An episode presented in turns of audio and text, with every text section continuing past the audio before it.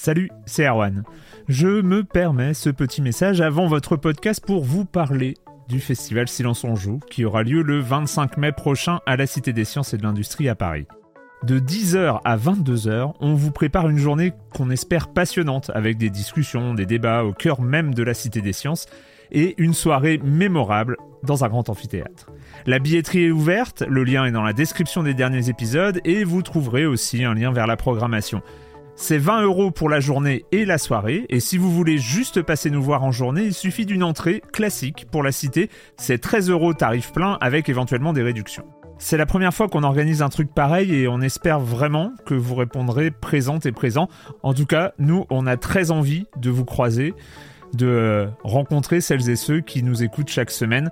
Rendez-vous donc le 25 mai et je vous laisse avec votre épisode de Silence en joue ou de la bande-annonce ou de Gâchette gauche ou de Dans la boucle. Enfin bref, bonne écoute. I'm Sandra, and I'm just the professional your small business was looking for. But you didn't hire me because you didn't use LinkedIn jobs. LinkedIn has professionals you can't find anywhere else, including those who aren't actively looking for a new job but might be open to the perfect role, like me.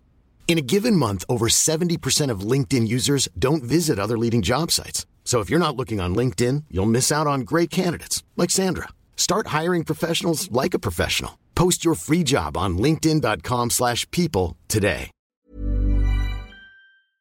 Silence en joue, Erwan Cario, bonjour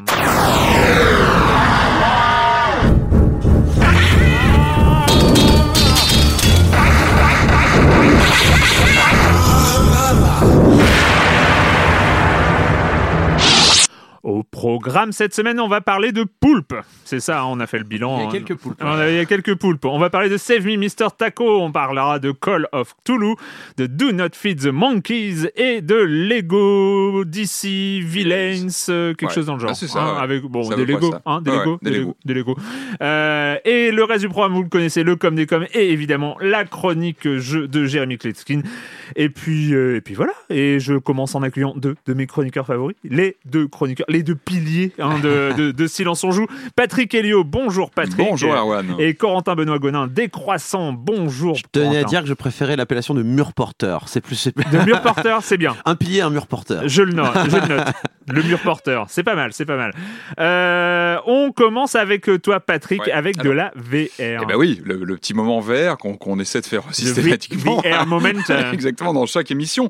Bah, là, la rumeur qui a un petit peu secoué les réseaux sociaux cette semaine, euh, bah, ce sont ces images volées qui ont fuité, qui ont été reprises, je crois, par le site Upload VR, euh, d'un casque chez Valve, d'un casque de Oh. VR chez Valve, qui est voilà, un prototype qui, qui, qui, qui a fuité en images. On le voit, on voit un casque ouvert, on voit.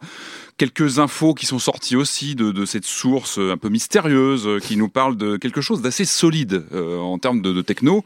Euh, on nous parle d'un champ de vision de 135 degrés qui est, plus, un petit peu plus important que ce qu'on a sur les, sur les autres configurations, euh, d'une résolution graphique niveau Vive Pro, et puis de capteurs intégrés. On voit qu'il y a des petits systèmes Mm. de caméras intégrés, ce qui nous, voilà, nous, en- nous, nous amène à penser qu'il n'y aura pas de capteur dans la pièce, mais que tout se fera en, à l'intérieur du casque. C'est c'est la, la dernière tendance aujourd'hui, hein, c'est d'avoir tout sûr. intégré dans des, dans des machines euh, qui permettent d'avoir une configuration plus légère, une, une Mm. utilisation plus simple. Et certains casques ont même carrément euh, la puissance de, de intégré. Alors, ordinateur euh, alors là, dans le c'est- casque. là, je crois pas que ce soit le cas. Là, on est vraiment sur une configuration PC, donc avec un- une machine de guerre derrière. Mais en tout cas, bah, évidemment, Valve et la, réalité virtuelle, ça paraît évident.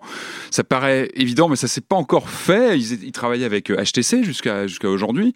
Euh, alors évidemment, ça c'est la rumeur, ça fait beaucoup parler. On a vu les photos de ce prototype, mais surtout l'autre rumeur qui, qui est accolée à, cette, à, ce- à ces images du casque, c'est la grosse rumeur d'un épisode de Half-Life qui serait pensé pour la réalité virtuelle.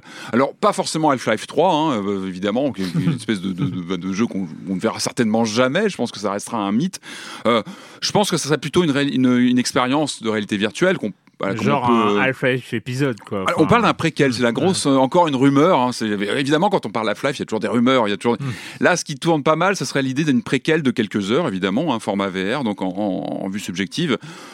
On peut faire co- confiance à Valve, ils ont le savoir-faire, ils ont les moyens pour faire quelque chose de, de sérieux. Mais tu, Euh, tu l'as- dit, Valve euh, travaille sur la VR depuis longtemps et Bien en sûr. fait, c'est pas le premier prototype Valve. Mhm. On en a déjà entendu parler à plusieurs reprises. Euh, Brendan dessus, ouais. Iribe, Brendan donc qui est aujourd'hui l'ex PDG d'Oculus, Ouais. euh, qui était euh, à, la, à la fondation d'Oculus, de, sûr, un la pionniers, boîte d'Oculus. Brendan Iribe, ça a été voilà, qui, qui, qui s'est barré en le mois dernier, je crois. Il, y a, ouais. il y a un mois et demi Ouais. peut-être d'Oculus, ça a fait qui a un lâché peu ses les news. projets. A priori sur un fond de désaccord parce que Oculus, Facebook donc veut se concentrer sur Oculus Quest, donc Mhm. euh, leur euh, prochain casque euh, autonome, là comme tu disais, avec euh, avec l'ordinateur intégré en Ouais. fait quelque part. qui oui, Alors qui une que piste, hein. et donc euh, Mais- qui serait en parallèle avec l'abandon d'un Ouais. Oculus Rift 2 donc costaud, euh, plus plus, costaud euh, avec évidemment. meilleure résolution, meilleur angle de vue, une, etc. une autre etc. vision de l'avenir de la VR. Voilà, c'est deux euh, visions, euh, meilleur, meilleur écran. Voilà, euh, deux visions qui, euh, qui, qui, Ouais, qui s'opposent, enfin le côté ouais. très cher, haut de gamme, élitiste, de, de- Compliqué des- à mettre voilà, en place des- avec les fils et tout ça. Surtout ce départ, je pense qu'il fait aussi suite au départ des, des gars d'Instagram et de WhatsApp et qu'en fait il y a beaucoup de dissensions entre Facebook et les gens qui ont Bien sûr, bien sûr. hein. c'est évident. Mais Ouais. euh, de, juste pour raconter que Ouais. Brennan Iribe euh, ra- avait déjà raconté que la, en fait Brennan Iribe était sujet à la cinétose, donc au mal de mer. C'est- c'est bête, donc ça. euh, euh, non, voilà. c'est super parce que non, non, mais Ah c'est super parce Non, que du coup sais, ils vont s'occuper de ce rigolo. problème. C'est euh, rigolo. Et, Oui, bien sûr. et- et il a raconté que la première fois, Mhm. Alors que l'Oculus euh, Rift euh, prototype déjà, euh, était- existait déjà, Ouais. il avait expliqué que la première fois qu'il avait fait une expérience VR sans cinétose, c'était chez qui? C'était chez Valve pour, les- les pour gars le, prototype dans une salle spécifique avec des capteurs et tout ça. Il avait raconté qu'il y a- il avait eu sa première expérience VR sans cinétose chez Valve pour dire que c'est pas voilà ils Non, ont ils travaillent sur le hardware VR depuis, euh, Depuis déjà très longtemps. Ce qui veut dire aussi que ce qu'on a vu passer cette semaine, peut-être qu'on le verra jamais. C'est peut-être du Tout à fait, travail de voilà. recherche, euh, développement chez Mm, eux avec ouais. des prototypes. En tout cas, ils sont dans la course et Ouais. ils surveillent. Et euh, ça me paraît. Ça, ça me paraît pas très compliqué pour eux d'appuyer sur un bouton et de lancer un casque. Ils ont déjà eu du hardware, hein, les Steam controllers, Mm. etc. Ils savent faire ça. Ils, ils sont même prêts à aller sur des produits assez chers, haut de gamme. Ils peuvent le faire. Donc, euh, je pense qu'ils attendent peut-être le bon moment, avoir le, la, la Tu veux bonne dire qu'ils n'ont pas de problème de moyens? Je pense que ça va. Je pense Non, sont, mais bon, après, après, je pense pas que ça sera. Enfin, honnêtement, le marché de la VR à l'heure actuelle, on, on en a vu les limites d'un point de vue consommateur. Mm. Par contre, c'est vrai qu'il peut y avoir, et je pense qu'il y a un marché, euh, peut-être du point de vue des, des attractions, euh, des salles euh, de VR professionnelles. euh, Voilà, dans des exactement. environnements particuliers. Donc bon, j'en attends pas quelque chose qui va débarquer euh, sous les sapins à un Noël euh, quelconque Ah bah non, en c'est pas 2019, 2020, 2021. Mais il faut pas Mais bon. la VR, ça reste fascinant. Je Je, sais, pense je qu'il y sais a bien. encore toute une, voilà, il y a encore c'est plein comme, de choses si à faire. C'est comme si Sharp là m'annonçait un nouvel écran 3D. Je serais en mode oui, bon, c'est Une belle techno. Oh, Allez, on reste un petit peu le dans petit le. taquet. non, mais c'est, c'est- mais par contre, je crois en la VR euh, d'un point de vue Ah, bah, bien commercial. sûr, c'est fascinant. Mais après, voilà, il faut Professionnel. les applications et effectivement, les casques complètement autonomes, c'est une piste intéressante Ouais. avec Ah bah oui. une facilité d'usage parce que là, on reste encore dans du fil et dans des configurations un petit peu euh, complexes. On reste dans le hardware avec quelque chose qui n'a absolument rien à voir. Je vous avais parlé de la Neo Geo Mini il y a quelques semaines, qui est sortie. Et puis alors là, on a eu une annonce cette semaine. J'ai cru un fake au début quand j'ai vu les, les- les images passer d'une Neo Geo Mini spéciale Noël, en fait, euh, toute rouge. Euh, elle, est, elle- elle est laide, elle est vraiment laide. C'est- vraiment étonnant comme euh, ça sort juste après la, la- la première version japonaise puis internationale qui était sortie il y a quelques semaines. Ça arriverait avec, euh, je crois, 48 jeux, donc il y a 9 jeux de plus par rapport euh, au- à la version d'origine. Deux manettes inclus, euh, toutes les, toutes les prises qui n'étaient pas dans la version originale. On n'a pas encore de prix, ça risque de faire mal à mon avis. tu l'as pas préco.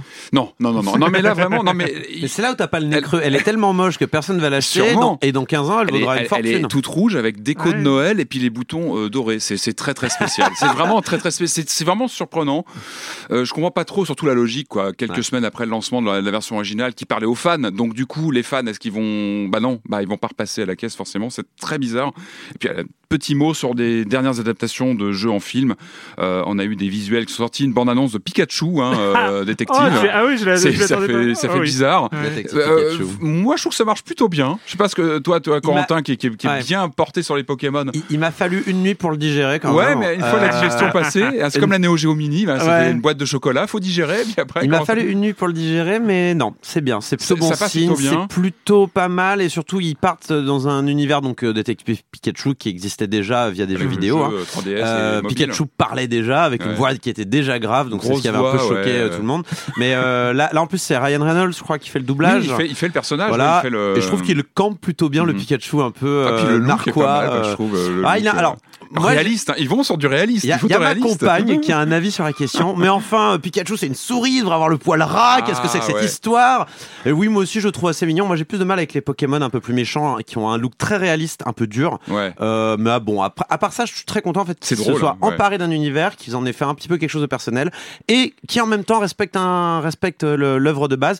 Donc curieux. Bah oui, et honnêtement, ça a l'air de bien Et partir. moi aussi, je ça a trouve l'air que de ça, bien ça part partir. plutôt bien. À l'inverse, par contre, de Monster Hunter, on a les premières photos du tournage du film Monster Hunter euh, tiré donc de la fameuse série euh, qu'on ne présente plus de, de chez Capcom. C'est très perturbant. Euh, on est pareil sur un parti pris photoréaliste, on dirait un film de guerre euh, contemporain. On voit pas trop euh, le, le- le- le- à quoi ça va rimer. Est-ce que le film va, va commencer dans le monde d'aujourd'hui contemporain en pleine guerre On ne sait pas trop. En tout cas, ça, ça fait un peu peur. J'avoue que, Je m'en fous, il y a le, le- le teaser de Toy Story 4 qui est sorti. C'est vrai. ah, que j'ai pas encore vu. Avec une fourchette en plastique. Avec une fourchette J'ai en pas encore Ça vu, n'a mais aucun bah, lien avec les jeux vidéo. non, c'est vrai. Non, Aucun. mais on, on touche au Aucun, sacré mais, Toy Story. euh, Ah, mais quand même, quand même, premier film en 3D à l'époque, qui avait vraiment. euh, Moi, je, je- je- je suis hypé. Je crois que il n'y a jamais un- de mémoire. Il n'y a pas Ouais. de bande-annonce qui Puis là, il y a, y toutes euh. les bandes annonces de Creed 2 aussi qui sont tombées. Le film sort aux US. donc, mais on va pas revenir là-dessus encore une fois. Je, voilà. Euh, avant de te laisser la parole, Corentin, euh, j'ai calculé, vous vous rendez compte? Ah non, ça, Je fais une aparté comme ça. On fait pas assez d'aparté dans Silence on joue. Euh, bah c'est la, normalement, alors euh, ça va être, euh, en tout cas sur les archives plus disponibles de Silence on joue, c'est la 390e émission. Ouh. Ouais, ouais, celle-là, là, celle qu'on est en train d'enregistrer. 390e. Alors j'ai fait une sorte de calendrier pré- en, en prévoyant quand même qu'on on va pas sortir dans les deux semaines de Noël. Euh, ça nous amène à une 400e aux alentours du 8 février. Ah. Ah. 7-8 février, enregistrement 7, publication le 8. Et donc une émission avec 400 invités. Oh, minimum Minimum Non, il faut, je me demande ce qu'on va faire. Enfin, tu vois, je me pose des questions. Alors, autant vous dire que euh, on est un peu, euh, tu vois, pour louer le Zénith, je crois que c'est pas trop possible. Euh, on n'est pas trop dans le timing. euh, Bercy non plus. Oh, alors, je sais pas. Alors sinon, au lieu de chercher un lieu, on peut chercher au niveau de temps et on fait une émission de 400 heures. Qu'est-ce que t'en penses? Merci Corentin. Ouais. Merci. Marathon, ouais, bien sûr. un marathon Twitch. euh, Ouais. un Quatre- marathon 400 Twitch. minutes déjà, 400 minutes. Avec, chez toi. Erwan, avec ta belle connexion. euh, Ouais, je crois qu'on pourra pas arriver au Avec niveau du, modem. du, du Z-Event. Ah oui, c'est- ah oui, j'avais euh, oublié que t'as une connexion 400K, pardon. Ça va, ça va, ça va. Non, et puis bon, il y a le Z-Event qui est passé avant. C'est vrai, euh, donc, on euh, pas, eh, euh, félicitations, on peut, on peut en parler hein, quand même. vrai, dans- plus d'un le- million. Plus d'un million d'euros euh, ouais. récoltés pour MSF quand même par Zerator et, et ses complices, les orga. casters et streamers stars en, en France. Super orga, Ouais. super événement comme l'année dernière. hein, C'est le deuxième peu- édition Troisième édition. l'année dernière, c'était un peu plus pro que l'année précédente. Cette année, c'était vraiment pro. Ouais. Et, euh, et, et pour le coup, bah là, on peut, on peut que se féliciter d'avoir. euh, En plus, il y a, il y a- enfin, je sais pas si vous avez vu des images en, en live. C'est, avec euh, MV, avec, Voilà. euh, avec, Tu dis MV MV, pardon. C'est pas grave. Euh, non, non, mais oui, c'est, pardon. MV et, et- et- et tous les autres. Enfin, il y y a une ambiance, il y a, il y a un truc Ouais. comme ça, super bon enfant, très. J'ai juste maté des, ouais, des replays de MV. Là, il a Mm. publié de, sa, sa toute première game Fortnite Ouais. streamée. Du coup, il fait n'importe quoi. Il finit top 2. C'est ridicule.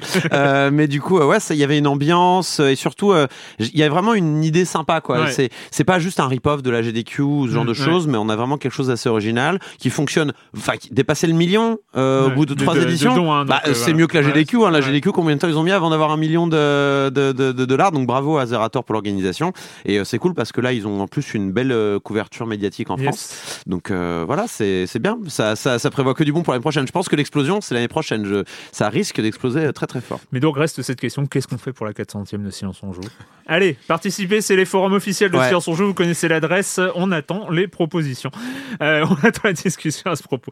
Euh, Corentin, donc oui, à toi. On a pris un peu de temps. Je vais dropper une des trois news que j'avais prévues. Euh, donc je vais commencer par une news, bon, euh, pas super réjouissante, mais on va en parler quand même. Donc il y a un couple de, de- en Arizona qui a été condamné à payer euh, 12,2 milliards millions pardon de dollars de dommages et intérêts à Nintendo, tout simplement parce que bah, c'était les possesseurs de LoveRoms.com et de LoveRetro.co, qui étaient donc des sites de téléchargement de Avec Nintendo ROM avec ça, ouais. euh, de Super NES, Hmm. NES, N64, enfin des, des consoles rétro quoi.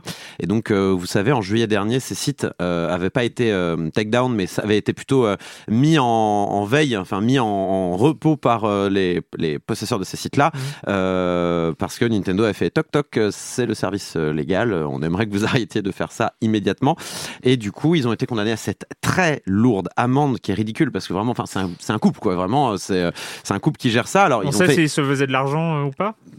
Je ne sais pas, mais euh, quoi qu'il en soit, je crois que ça change pas grand chose au niveau des dommages et intérêts, quoi qu'il bah, arrive. même, Non, mais la, pub- question, c'est sites est-ce que ça re- correspond d'une manière ou d'une autre à la somme qu'ils auraient pu je, percevoir? Je, je pense, pense, pas, mais. je pense qu'ils touchent, qu'ils ont touché de l'argent simplement parce qu'ils ont créé des, une entreprise euh, pour euh, gérer ces sites-là. Donc il y avait une boîte. Et je pense que c'est aussi pour ça que l'amende est aussi lourde. Euh, bien qu'aux États-Unis, je crois qu'il n'y a pas vraiment de proportionnalité. euh, Tu peux prendre vraiment très cher euh, à ce Mm. niveau-là.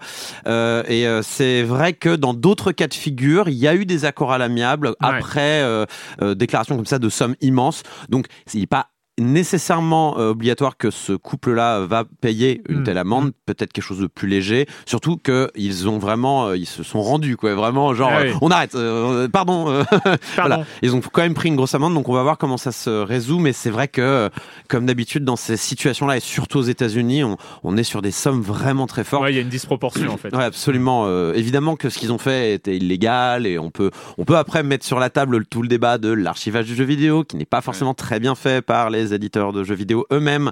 Euh, mais euh, bon, peut-être que 12,2 millions d'euros euh, juste pour C'était avoir quoi été des fans un peu trop euh, C'était engagés. jeux NES, Super NES, c'est vraiment du fond. Enfin voilà, c'était des. Il y avait des jeux de anciens. 64, ouais, c'est des vieux jeux, quoi. Ouais. Euh, le problème, c'est qu'il y a un intérêt économique aussi Ah, aujourd'hui. surtout- avec, euh, aujourd'hui, voilà. avec, la, Avec, la euh, Switch qui accueille les jeux NES, etc. Exactement. A- les Super NES. En parlant de ça, il y a eu des mises à jour avec des nouveaux jeux NES, dont Metroid, qui ont été rajoutés. Donc profitez-en si vous êtes abonné au service online. Et ma deuxième news, qui est un petit peu plus sympa, c'est les Game Awards qui ont été annoncés, enfin les nommés aux Game Awards qui ont Yes. été annoncés. Devinez quel jeu a été nommé huit fois. Oh là là, on se demande bien. C'est Red Dead le- la Redemption 2. vidéo, c'est Red Dead Redemption 2.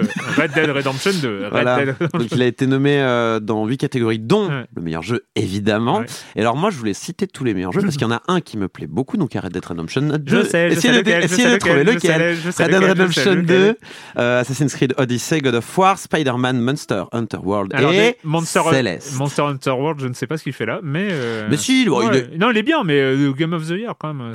Mais il a plu euh, au public occidental Oui, dans la vrai, mesure vrai, où euh, il a Non, réussi vrai à que un transformer une- C'est un c'est- cap pour la non, série. oui, non, c'est vrai que c'est- a- Et je pense Mais Céleste, Céleste. Céleste, je suis trop content de Non, voir mais Céleste vraiment, dans cette vraiment. sélection justement. Euh, honnêtement, il représente quoi. Bravo Céleste. ouais. Il est aussi cité dans quatre autres catégories, Ouais. dont bien entendu meilleur jeu indépendant, mais aussi meilleur euh, soundtrack et meilleur jeu euh, impactful, là, le, le jeu qui, euh, qui permet de Mm. prendre conscience de certains problèmes de la société.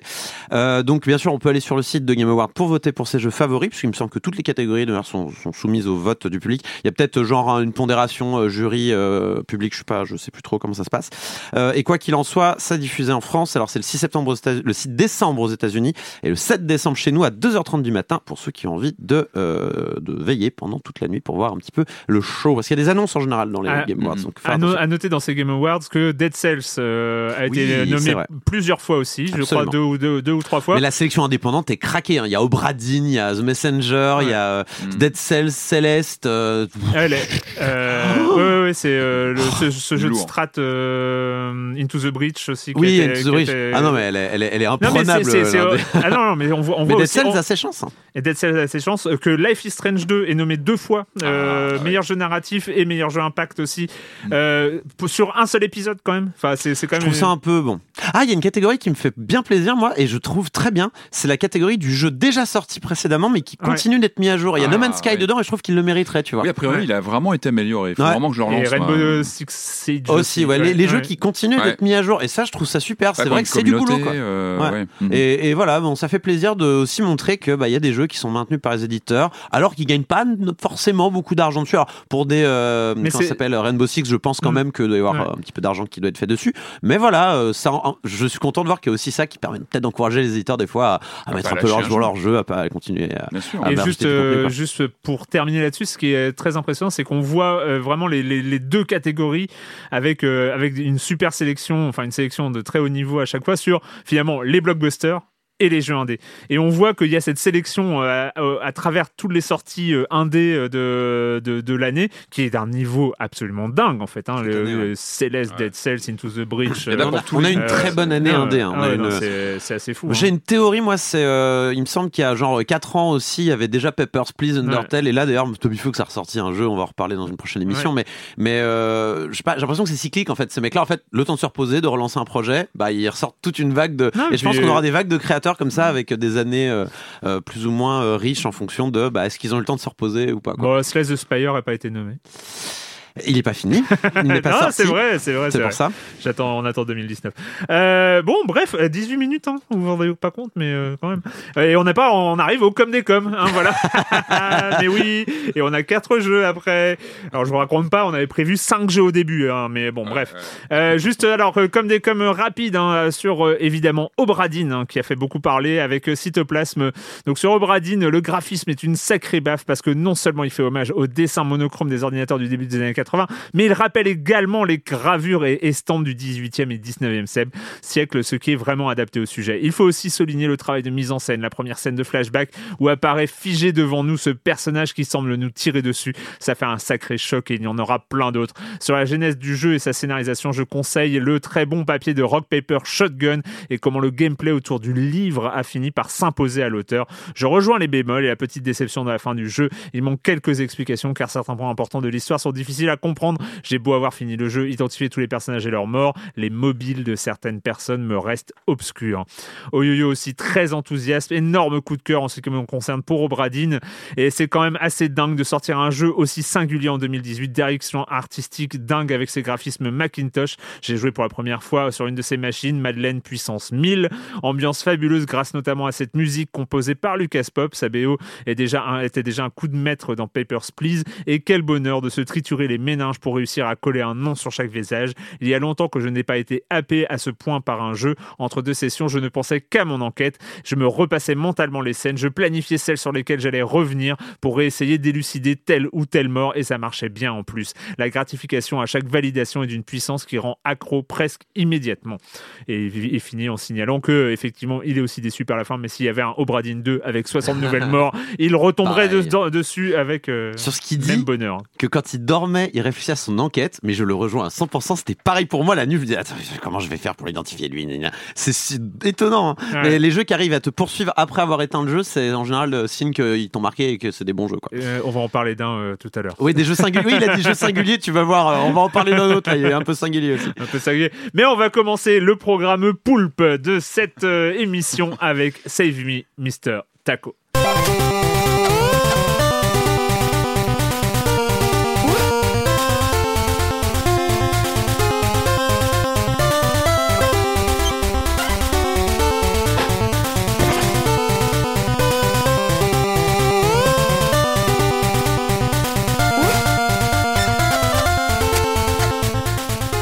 C'est un poulpe. Dis-nous plus parce que euh, donc il y, a- il y a ce on est sur du platformer, on est sur du, Ah bah du là, on est sur de l'hommage complet euh, à une période du jeu vidéo, Oui, euh, de ça. la Game Boy, euh, des, des jeux Nintendo de cette époque-là, et principalement, et la plus grosse inspiration, Kirby. Kirby. Voilà, parce qu'en plus, Taco, qui est une espèce de boule, hein, un petit poulpe, Mm. euh, peut, ne peut qu'évoquer la boule rose de Nintendo. Alors avant tout, il faut que j'explique un peu de contexte, parce que Oui. ce jeu-là, euh, je suis pas, to- je suis un peu, je suis pas objectif complètement euh, sur ce jeu-là. Donc, euh, Disclaimer. Bonjour Chris, euh, Chris Galati, Christophe Galati, qui est donc le créateur de ce jeu. Donc salut, je sais que tu écoutes. Et désolé d'avance pour ce que je vais dire sur le jeu, car j'ai évidemment plein de réserves. mais j'aimerais d'abord rendre hommage à Christophe qui a 24 ans, ce petit bâtard, et qui sort un jeu à lui tout seul. Non mais il faut dire les choses. C'est Ouais. c'est quand même un petit exploit à cet âge-là de sortir un jeu. Alors pas complètement tout seul, il est quand même aidé d'un compositeur que j'aimerais aussi saluer, Marc-Antoine Archier, qui a euh, créé euh, les musiques qui sont d'ailleurs plutôt réussies. euh, on va en parler tout à l'heure. Mais voilà, juste, j'aimerais souligner à quel point sortir un jeu tout seul, surtout à cet âge-là, c'est compliqué. Pour remettre un peu de contexte, c'est un projet qu'il a emmené dans ses bagages d'étudiant une fois avoir, avoir terminé ses études à l'ISART. Euh, et il a dit, bah tiens, j'ai commencé ce projet, je vais le terminer, essayer de le, le sortir tant qu'à faire. Ça lui tenait vraiment à cœur. Euh, lui qui voulait rendre hommage à ces jeux qui ont euh, un Mm. petit peu marqué sa jeunesse, en l'occurrence ceux, les, les jeux des consoles Nintendo de cette période-là. Et c'est pour ça quand on va jouer à Taco-san, qui est donc un platformer dans la plus pure tradition de ce qu'on avait à cette époque-là, on a aussi plein d'autres références, pas seulement à euh, comment s'appelle Kirby, mais aussi à Zelda, à Metroid. Il y a des il y a des clins d'œil plus ou moins appuyés à d'autres titres, euh, même à des jeux indépendants euh, euh, sortis à la cœur. On sent, on sent qu'il y a une il y a un vrai il y a du cœur qui a été mis Mm. euh, dans, dans ce jeu. Donc, euh, si on doit traiter l'histoire qui est, mise en avant dans le jeu, il y a une véritable volonté de mettre en avant une histoire. Euh, grosso modo, il y a une guerre entre humains et poulpes. Euh, le poulpe qu'on contrôle euh, décide de se rebeller, va sauver un, une humaine et donc va un petit peu trahir sa propre patrie. S'ensuit une histoire un petit peu à Game of Thrones avec plein de, de, de, royaumes qui vont se, se, se, taper dessus. Mais pour être tout à fait honnête, c'est un peu compliqué à suivre, surtout dans un jeu de type plateforme comme celui-là, où finalement, c'est pas nécessairement ce qu'on recherche le plus. Et du coup, euh, c'est un peu compliqué. Donc, on va plutôt se concentrer sur la plateforme au départ et sur les graphismes parce que vraiment, ils sont assez propres, assez léchés. On est sur un jeu Game Boy avec euh, du pixel art à la Game Boy, palette de couleurs grises, même si on peut choisir plein de palettes de couleurs euh, qui sont mises à disposition. Il y a, il y a quelque chose qui a été très poussé sur l'aspect nostalgique. On peut même réduire euh, le, format d'écran euh, façon carré, un petit peu comme si on jouait sur une Game Boy finalement. D'ailleurs, le jeu a été conçu entièrement comme ça. Et voilà, on, est sur la nostalgie jusqu'au bout. Et ça, on va dire que c'est la, la caractéristique qui a été la mieux réussie de ce jeu-là, puisque puisque, en effet, quand on lance le jeu, surtout sur Switch, ça fait son petit effet. Hein. On est là en mode Attends, je suis vraiment en train de jouer à un jeu portable, j'ai de nouveau 10 ans, ça se passe comment euh, C'est sympa et tout. Ah, faut que je me mette sous la lumière pour jouer. Non, c'est bon, ça c'est bon, la Switch gère maintenant, il y a le rétroéclairage. Donc ça vraiment, il y a, il y a un petit côté cool. la lumière maintenant même. Ouais, tu l'évites pour éviter les reflets absolument. Ça, on peut dire qu'il y a une vraie réussite graphique euh, à ce niveau-là, euh, qu'il y a euh, quelque chose qui est réussi même dans les dans les décors de fond, il y, a, il y a un esprit qui a réussi à être capté par les graphismes et euh, qui euh, retranscrivent aussi un gameplay euh, assez, enfin qui se, qui se superpose à un gameplay qui finalement le rend assez euh, jouable et, immédiatement reconnaissable pour ceux qui ont joué à la Game Boy à l'époque. Ensuite, on arrive sur la plateforme, donc on commence à jouer. On est sur un platformer 2D tout à fait classique qui s'apparente à du Kirby, sauf qu'on va pas se mettre à voler n'importe où. et c'est là qu'on commence à se rendre compte peut-être de, de, des problèmes de Takosan. Donc Takosan, il peut grosso modo, il a deux pouvoirs enfin, il peut sauter très haut déjà, et il peut tirer de l'encre, ce qui va figer ses ennemis, un peu comme dans un Metroid, et euh, on va pouvoir se servir de ses ennemis comme euh, plateforme. Et donc, c'est la mécanique principale de ce jeu-là, c'est qu'on mm. tue pas vraiment ses ennemis, on les fige pour passer.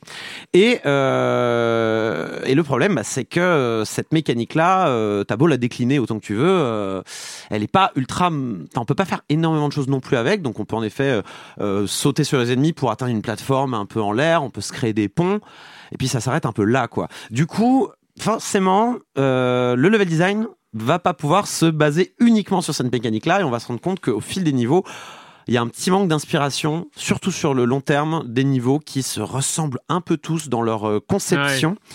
Et euh, ben euh, très très difficile pour moi de, de, de, de me souvenir d'un niveau en particulier. Quoi. Pour moi, c'est un peu un, marasme de différents niveaux, euh, avec toujours finalement les mêmes gimmicks, euh, qui est de bah si tu arrives à figer cet ennemi suffisamment haut, tu pourras atteindre une plateforme suffisamment haute sur laquelle il y a un bonus, une vie supplémentaire, de l'encre en réserve ou des gemmes, qui les pièces, hein, c'est équivalent des pièces, t'en as 100 à une vie supplémentaire. Et, et, je pense que c'est pour moi le, le, le, le principal défaut de ce jeu-là c'est le manque de variété sur le long terme, d'autant qu'il est plutôt long pour un jeu de ce type-là. On parlait de Kirby Dreamland, qui était peut-être un des jeux qui est, qui, est, qui est, connu pour être particulièrement court. On peut le finir en une heure. Euh, et c'est vrai que moi, quand j'ai lancé le jeu, j'étais plutôt dans un état d'esprit en mode ah cool, une petite friandise qui va durer euh, 5-6 heures quoi, pas plus, parce que voilà. Puis en fait là, j'en suis. Ça à... dure plus. Ça, ça, dure ultra longtemps. Ça dure, euh, ça dure. Enfin, alors là, là, je suis allé à une soirée avec d'autres gens qui avaient fini le jeu. ils ont, de leur côté, et le jeu est difficile. Ils ont dit, ah, moi, il m'a fallu 30 heures. Et euh, Christophe lui dit, non, il faut 15 heures. Mais voilà, ça reste très long pour un jeu de ouais. ce type-là. Et le manque de variété dans le, dans le level design se, se ressent d'autant plus sur la longueur, euh, ouais. sur la longueur, quoi. Alors, évidemment, je sais quel est le, je sais quel a été le, le, le raisonnement de Christophe là-dessus. C'est, ben, c'est pas grave, je vais mettre une histoire fascinante. Euh, je vais faire une histoire qui implique, et comme ça, et eh ben, ça va tenir sur, ça va, ça va permettre de, d'avoir un jeu qui cool aussi sur la longueur. Sauf que l'histoire, malheureusement, elle, ça, elle a un, un, petit peu du mal à se mettre en place. On est un peu perdu entre les différentes factions euh, qui créent ce monde-là. Euh, pour être tout à fait franc, c'est pas ultra bien écrit non mm. plus. Il euh, y a, il y a des, parfois même, il est compliqué de savoir qui parle. Il y a des boîtes de dialogue, mais il y a il n'y a pas de déplacement de, de, de, la boîte de dialogue qui permettrait de savoir qui parle. Du coup, des fois, je me rends compte que j'ai cru que quelqu'un parlait, c'était quelqu'un d'autre. Du coup, ça n'aide pas du tout. Les personnages ont tendance un peu à se ressembler. Du coup, ça, ça donne beaucoup de difficultés à rentrer dans, dans une histoire. Et du coup, bah, c'est pas ça qui va venir euh, aider à, à, à, avoir envie de jouer à ce jeu sur la longueur. Et c'est vrai que, par exemple, 2018 euh, a été une année particulièrement riche sur ce format de jeu, avec, avec c'est vrai, une recherche de la variété. Hein. On, en, ouais. on en a parlé de que ce soit Céleste ou, ou, ou, Bah, ou. Dead Cells ou, ou d'autres. Questionner un genre. Euh, euh, oui, voilà le- où, où, où on arrive, il y a cette question de relancer le jeu en per... de manière sûr, euh, cyclique. Enfin voilà, on, on- est sur euh, sur cette variation comme ça, euh, très Mario hein, dans, Mm. dans, dans l'idée de euh, d'à chaque chaque nouveau Bien sûr. monde, un gameplay différent, une Là, nouvelle ça fait, découverte. c'est- ça fait un peu remplissage, non Parce que tu me dis. Bah, non, alors, ou- je pense non, pas que ça soit- Non, alors c'est pas remplissage parce qu'il y a du boulot. Il y a du boulot. Il y a, il y a- y Non, tout un tas de, de- niveaux qui ont été faits, tu vois. de création, de, de, de, de nouveautés au fil du jeu. Ah bah il y a, y a assez peu de nouveautés. Alors on parle quand même, il y a aussi une, une caractéristique assez importante de Taco qui est euh, le fait qu'il ait des chapeaux. Il a des pouvoirs un peu comme Kirby finalement. Il a des chapeaux qui lui donnent différents pouvoirs. Donc il va se retrouver par exemple avec une épée ou un parapluie au-dessus de la tête pour se protéger de certains projectiles, ce qui va rendre certains niveaux euh, plus faciles. Euh, il y a vraiment une très grande variété de chapeaux qu'on découvre au fur et à mesure du jeu. On peut les débloquer via des quêtes annexes, euh, tout ça. Mais euh, le problème euh, aussi dans tout ça, c'est que bon, ça, ça n'apporte pas assez de variété. Et aussi, surtout, si avec ça, on pourrait se dire, bon, c'est un trip nostalgique qui traîne un peu en longueur, mais finalement, pourquoi pas certaines sessions. Mais le jeu souffre aussi de défauts, mais qui auraient pu être évités, mais largement. Je prends un exemple qui va vous parler immédiatement. Le jeu ne frise pas quand il y a un événement qui se passe. Par exemple, j'appuie sur un interrupteur, une porte s'ouvre à l'autre bout du niveau, euh, la caméra bouge, le jeu ne frise pas. Ah, ah, C'est-à-dire que l'action reste. La- euh, L'action continue. Ah. Et vous mourrez.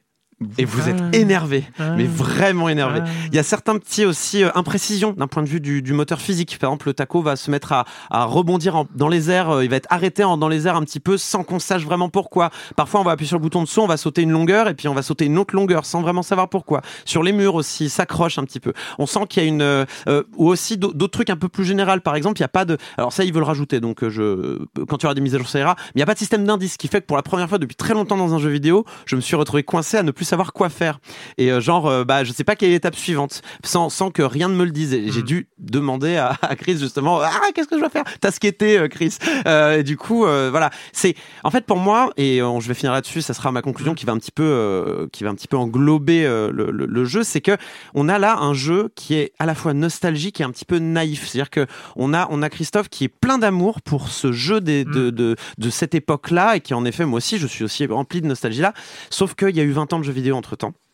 Et que ces 20 ans de jeux vidéo ont apporté aussi des, des améliorations de, de, de, de design, euh, de philosophie, Mm, de mm, qu'est-ce que devrait être un jeu vidéo, de est-ce que le joueur doit vraiment s'embêter euh, à mourir en un coup alors qu'il y a des ennemis qui apparaissent par le haut et que c'est un petit peu frustrant, ce genre de choses. Et donc cette philosophie de jeu vidéo ne- n'est pas du tout retranscrite là-dedans. Donc on, on est frustré comme dans un jeu rétro. Mais le jeu rétro, on le pardonne parce qu'il Oui, est rétro et qu'il est, est sorti il y a euh, 20 ans.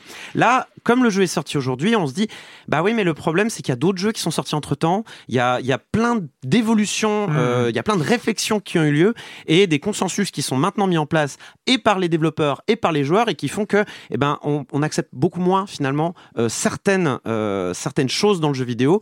Et, et ce jeu, Taco-san, qui est, qui est rempli d'amour, mais on le sent qui déborde d'amour pour ce jeu vidéo de, de cette époque-là, eh ben, semble anachronique alors qu'il est sorti en 2018. Et, et ça me rend un peu triste. Et euh, malgré ça, ça reste un trip nostalgique sympa. Donc, Non, mais il a sorti son jeu quand même. et il a Bah sorti oui. son jeu. Ouais, attends, et, et- ça va. et rien. je ne peux que me mettre dans ces chaussures. Peu- je- un petit mot juste sur la musique euh, qui euh, peut paraître répétitif au début, mais sur le long terme, je trouve que les, les, les thèmes sont beaucoup plus variés et s'inspirent beaucoup de la musique classique. J'ai pu parler avec le compositeur qui m'a dit que c'est inspiré notamment des techniques de réduction dans, le, dans la musique classique. Par exemple, quand on a un orchestre symphonique qui joue une pièce, comment la réduire pour un piano? Mm. Et ben là, il a un peu fait pareil et je, je trouve que ça se ressent. Il y a des fugues, il y a des montées, il y a des choses vraiment bien et euh, je, je trouve que la musique s'améliore avec le jeu. Donc ça, c'est vraiment un point euh, positif aussi. Voilà, Taco-san, ça coûte 12,50€. C'est édité par Nicalis, c'est sur Steam et Switch. Bravo encore, euh, Chris.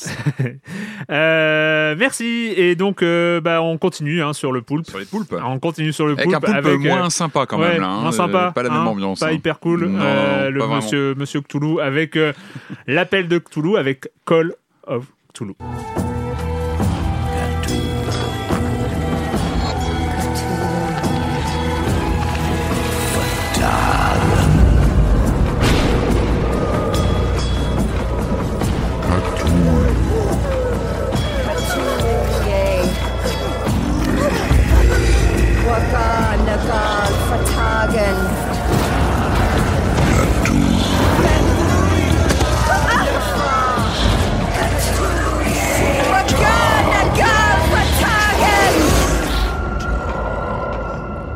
C'est accueillant tout ça.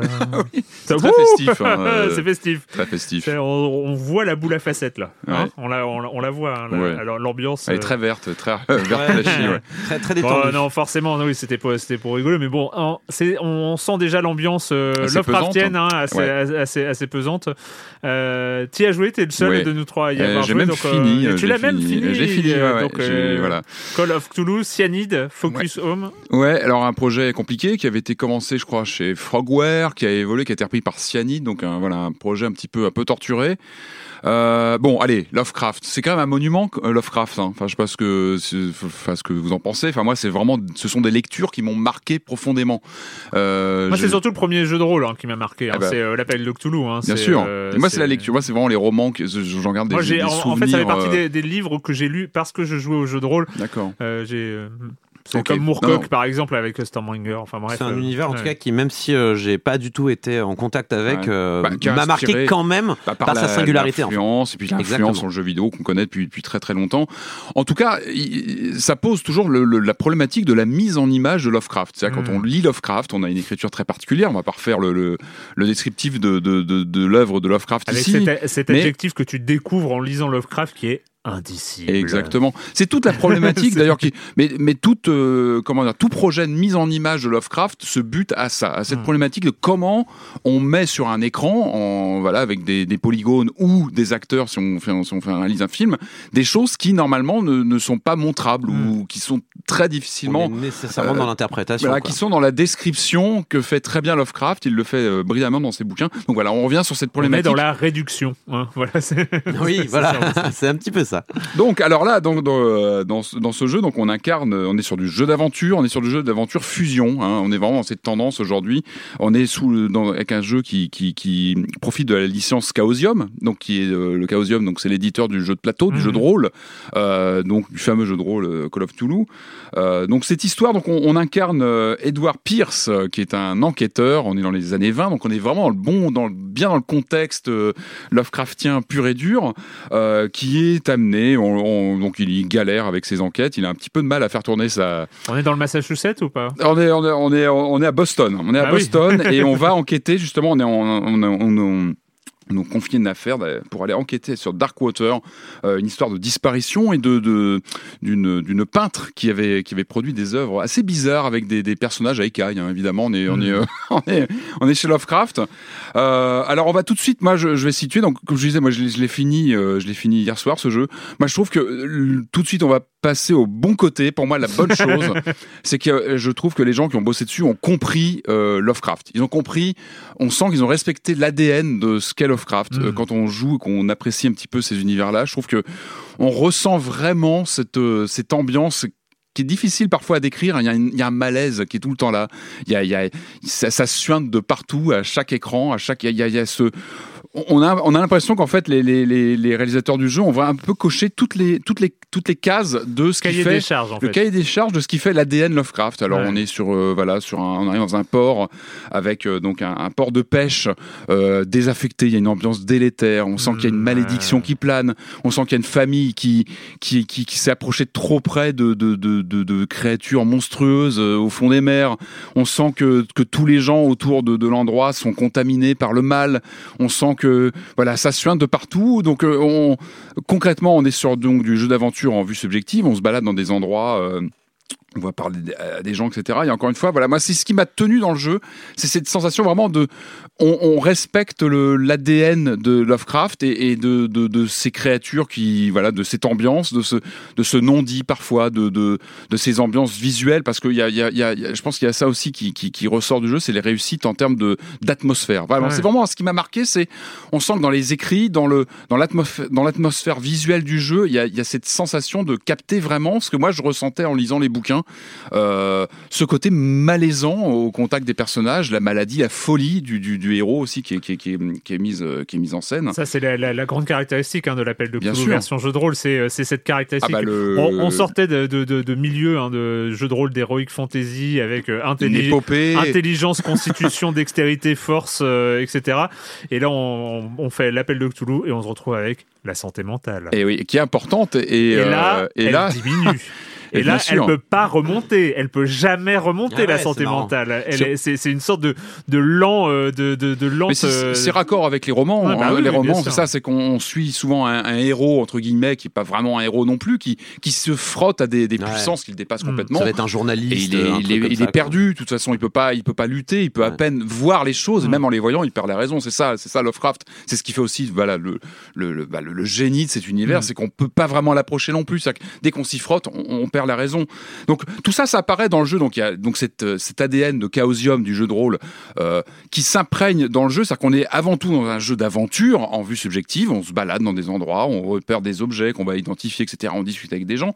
Et puis on a tout un arc RPG euh, avec tout un ces fameuses comment dire ces fameux arbres de, compétences avec la force physique, les capacités d'enquêteur et puis aussi la sensibilité ésotérique, la capacité du personnage à comprendre les signaux euh, surnaturels, on va dire qu'il va avoir sur sa route et qui vont euh, qui vont permettre surtout euh, concrètement ce que ça permet c'est de débloquer de, de débloquer de comment dire la reconnaissance d'objets au, détour de, de- des comment dire des décors ou de débloquer des, des comment dire des, des discussions au fil des discussions des possibilités de discussion ou d'interaction au Mm. fil des, des discussions avec les, les différents personnages qu'on va rencontrer donc tout ça ça marche bien je trouve que on sent qu'il y a une volonté voilà de, de, de coller à l'ADN du jeu de et à l'univers de Lovecraft et tout ça marche plutôt bien. Par contre ah bah, c'est là où on tombe dans les dans les travers du jeu moi c'est c'est je me suis accroché parce qu'encore une fois j'avais j'aime j'aime euh, l'univers Lovecraft. Le problème c'est la réalisation. On a une réalisation qui est très datée. Enfin c'est ça peut passer sur un jeu d'aventure et on peut passer sur des. Encore une fois, le jeu transfigure ça lors des, je trouve, de certaines, dans certaines atmosphères visuelles. Dans le manoir au début, je trouve qu'il y avait vraiment des choses très réussies. Le, le vrai côté euh, où ça claque euh, aux yeux, c'est les, les PNJ, les personnages à qui on parle. Ils ont, ils ont 15 ans de retard visuellement. Ils sont vraiment très datés. C'est tout bête, mais ça casse l'immersion. Quand on est dans un jeu comme ça de On narration. m'a- on m'a dit aussi qu'ils avaient genre une phrase. Alors Euh, ils ont des phrases, euh, c'est-à-dire une phrase. Oui, tu, tu, tu, tu discutes avec eux, tu as comme cet arbre de, de, discussion Ouais. qui s'enclenche et selon. puis ça, reboucle. Tu reboucles, euh, mais encore une fois, vraiment, c'est le visuel, moi, Ouais. je trouve que c'est dommage parce qu'on est sur du jeu où les, les, les, les protagonistes qu'on rencontre sont capitaux, ils sont très importants. C'est eux, on est en vue subjective, donc Mm. on passe son temps à voir des personnages. Et là, je trouve que bon, il y a, y y visuellement, puis le jeu est assez daté, euh, même en termes de conception. On est sur des, des sortes de hubs assez fermés. Finalement, on fait assez vite le tour, on y va chercher ça, va voir machin, etc. Et encore, on retombe sur ces personnages, on a des animations qui sont datées. C'est dommage, vraiment. Moi, je pestais dans mon écran en me disant, bon sang, ils ont compris. Il il y a, il y a une volonté qui est claire et nette de, de respecter tout ça. Et c'est c'est pas, c'est pas simple. Hein, de, c'est très compliqué de respecter Lovecraft. On sent qu'il y avait une volonté de le faire, mais visuellement ça tient pas la route et ben, je pense que pour pas mal de joueurs ça peut vraiment être un ticket d'entrée qui va bloquer parce que bah, il faut se démener qu'un jeu qui a 10-15 ans dans les pattes visuellement à certains moments. C'est contrebalancé encore une fois par certaines ambiances visuelles qui marchent bien mais il faut passer ce cap ça c'est pour la première partie du jeu je trouve que voilà a- on sent qu'il y a un manque de moyens en fait il y a un Mm. manque de moyens flagrant et le fait que je pense Des avait- ambitions trop grandes des ambitions grandes parce qu'on est sur Lovecraft et bah, derrière il y, a- il y a une mécanique qui a du mal à suivre.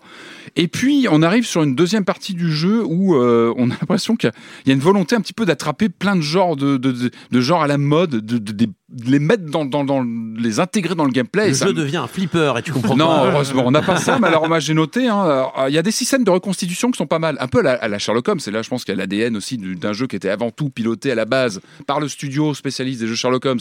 Donc il y a ces moments de reconstitution qui sont plutôt pas mal, ce sont des petites parenthèses au sein du récit, on remonte dans le temps et on reconstitue euh, des éléments importants pour comprendre euh, la suite des événements. Donc ça, ça marche plutôt bien. Euh, par contre, bah, il y a des moments d'infiltration un peu qui sont mal foutus avec à côté Diane Retry, il y a un moment dans un, dans un musée, il y a- Aïe, il y a une Un- créature Un, qui- die and retry dans un jeu d'aventure. si ça passe pas Ah ouais. bien et c'est vraiment tu, tu commences à t'agacer tu dis mais non mais pourquoi vous n'êtes pas resté sur du, du, du vrai jeu d'aventure pur et dur avec euh, peut-être des énigmes peut-être un peu plus construites aussi peut-être un peu Mm. plus raffinées c'est vrai que là ça manque un petit peu il y a un moment alors j'ai pas compris on passe alors je vais pas trop spoiler pour ceux qui veulent le faire mais à un moment on passe sur du FPS et tu- tu dis non pourquoi euh, et c'est dommage tu dis mais ça arrive à la fin on est euh, non non Ah ouais, Le- et à un moment bon euh, voilà je vous passe tous les détails mais j'ai eu une, une séquence un peu à la Scooby-Doo où je courais dans tous les sens avec un monstre qui et c'est pareil, on s'embarque dans des trucs qui reviennent. et C'est pas, on sent que c'est pas la force Ouais. du, du jeu, c'est pas, c'est pas son propos. Il se dilue comme ça, il part un peu dans tous les sens, à vouloir un petit peu. euh, du coup, on perd un peu, voilà, la narration qui était plutôt bien posée, je trouve, avec des, des- des ambiances qui, qui, qui fonctionnaient bien. Euh, encore une fois, l'essence était là, euh, l'ADN, on le reconnaît bien. On sent que les gens ont bien compris ce que ce que ce qu'amène le tout le gabarit, euh, tout tout le tout tout le, le package Lovecraft. j'ai- une petite mais- question de, de curiosité, hein, et c'est pas du tout polémique du tout. Hein, euh, mais est-ce que c'est rappelé d'une manière ou d'une autre que Lovecraft était quand même un putain de gros raciste Non, non, mais c'est est-ce que un, un point tu veux dire dans le d'interrogation. oui bien sûr bah ça fait partie de bien sûr. non mais parce que voilà on est on est en 2018 Bien c'est pas c'est pas une bah, question de dénaturer son œuvre et de dire que tout est à jeter Ah bah, toute mais c'est aujourd'hui quand on a un auteur, on sait dans, dans l'histoire que c'est un auteur ouvertement raciste aux États-Unis. Euh, euh, je vous passerai sur le nom de son chat, hein, qui, euh, qui est le- quand même le N-word Ah, mais c'était un drôle- américain. Enfin, c'est, c'est voilà. il était a- raciste, il avait plein de problèmes ce garçon. Mais, hein, non, mais est-ce que- c'est- aussi c'est- perturbé que ses héros. Je, me- je me demande, je me demande très- si, c'est, très- c'est pas quelque chose qu'on doit recontextualiser aujourd'hui. On fait, un, Ouais. on fait une œuvre sur, le- on, on fait un jeu et sur l'œuvre d'un, une œuvre importante. Je dis pas, je dis pas le contraire. Mais est-ce qu'aujourd'hui on ne doit pas aussi recontextualiser que bon bah quand même c'était. euh, Je sais pas, c'est des sujets traités ou euh, non, même en pas- pas filigrane vraiment, euh, mais ou alors j'ai vraiment ça loupé, l'est pas, hein, mais- pas dans son œuvre non plus. Mais Ouais, ouais. c'est- je, je sais pas, c'est une question. que Après, il je- faudrait presque faire un jeu sur Lovecraft dans ce cas-là, Ouais, peut-être. Tu vois, est-ce qu'il faudrait pas le mettre même lui-même en scène faut- et le questionner? Je sais pas, ça peut être une question. Enfin bref. Mais c'était- effectivement, c'était une parenthèse. C'était un personnage assez torturé. L'histoire du jeu, de toute façon, c'est c'est, c'est les développeurs qui l'ont un peu faite, non Oui, bah, ils ont pris, des, influences. comme tu dis, c'est plutôt tiré du jeu de rôle, je crois. Ouais. Euh, mais euh, bon, on reprend. En fait, on reprend plein de, de, de comment dire, de, de, de, de références, de, de thèmes forts de, de, bah, de toute l'œuvre de, Bien de, de Lovecraft. Euh, voilà, je l'ai fini. Donc, c'est à dire que le jeu m'a tenu. Voilà, il m'a tenu jusqu'au bout. J'ai voulu voir le, le point final, C'est ta les conscience décisions. professionnelle aussi. Pff, Non, non, c'est vraiment, je- non, il m'a tenu. c'est la patience de Patrick qui, euh, Ouais, qui- et quand un univers lui plaît, il peut tenir. Non, parce que c'est un, univers qui me plaît, qui me Ouais. parle, et je voulais voir jusqu'où ils allaient avec les, les choix finaux à la fin, qui sont un peu, d'ailleurs, qui sont un peu, un peu expéditifs. Mais Voulez-vous sauver le monde ou le condamner? Encore une fois, je pense qu'il fallait rester sur du pur jeu d'aventure. Ouais. Call of Toulouse. Donc euh, c'est sur quoi? C'est sur euh, PC. Alors PC, euh, PS4, Xbox One. D'accord. Euh, ben, c'est le moment d'accueillir, euh, un peu en retard par rapport au timing euh, d'habitude, euh, d'accueillir la chronique de Jérémy Kletskin, la chronique jeu de société. Salut Jérémy. Salut Erwan Alors prépare-toi bien parce qu'aujourd'hui on va parler d'une console de jeu de plateau. Et oui, ça existe la console s'appelle la 8-bit box et elle est livrée avec 6 manettes et 3 jeux. Alors parlons surtout du concept et ensuite rapidement des jeux disponibles. Alors même si, si la notice euh, parle d'un bouton reset, euh, d'un port antenne, d'un disque dur, tout est évidemment factice, il s'agit de carton et de papier. Mais ça a l'avantage de ne pas avoir besoin d'être branché sur le secteur et vous n'aurez pas besoin de télévision non plus. Dans la boîte de la console, vous trouverez donc 6 manettes de couleurs différentes. Sur chaque manette, il y a des disques rotatifs. Sur le premier, vous pourrez choisir en haut, en haut à droite, euh, à droite, en bas, etc., etc. Sur le second, vous pourrez choisir un numéro de 0 à 9. Et sur le troisième, vous aurez le choix entre A, B, C ou D. La console propose aussi plusieurs dés, des jetons de couleurs et, euh, et des cubes blancs qui seront donc communs à tous les jeux.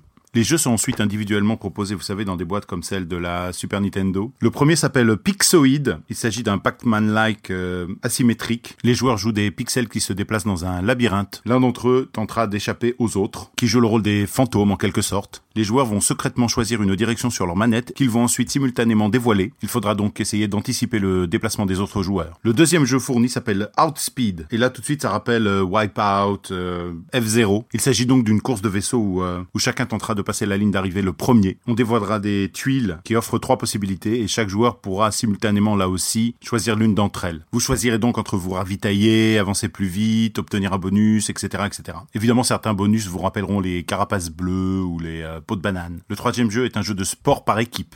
Vous devrez réfléchir ensemble à comment répartir votre énergie entre plusieurs épreuves. Les athlètes se déplacent le long d'une piste olympique et tentent d'obtenir un maximum de médailles. Il a la particularité de ne pouvoir être joué qu'à 4 ou à 6. J'ai pu tester un quatrième jeu qui n'est pas encore disponible et qui n'est donc pas dans la boîte d'origine. Il s'agit d'un beat'em all qui rappelle un petit peu Double Dragon ou Street of Rage. Mais il faudra sans doute attendre encore quelques mois pour voir celui-ci arriver sur les étagères. Mais la console de base et les trois premiers jeux sont eux bien disponibles. Le concept a été imaginé par Franck Critin et Grégoire Larguet. Le tout est édité chez Yellow. Tous les jeux sont pour le moment agréables sans pour autant être euh, révolutionnaires, mais c'est le type de boîte qui peut faire un sacré effet sous le sapin. Vous connaissez ce regard incrédule des non-initiés qui entendent parler de jeux vidéo? Eh bien, ne soyez pas aussi incrédule que ces incrédules, jouez aux jeux de plateau.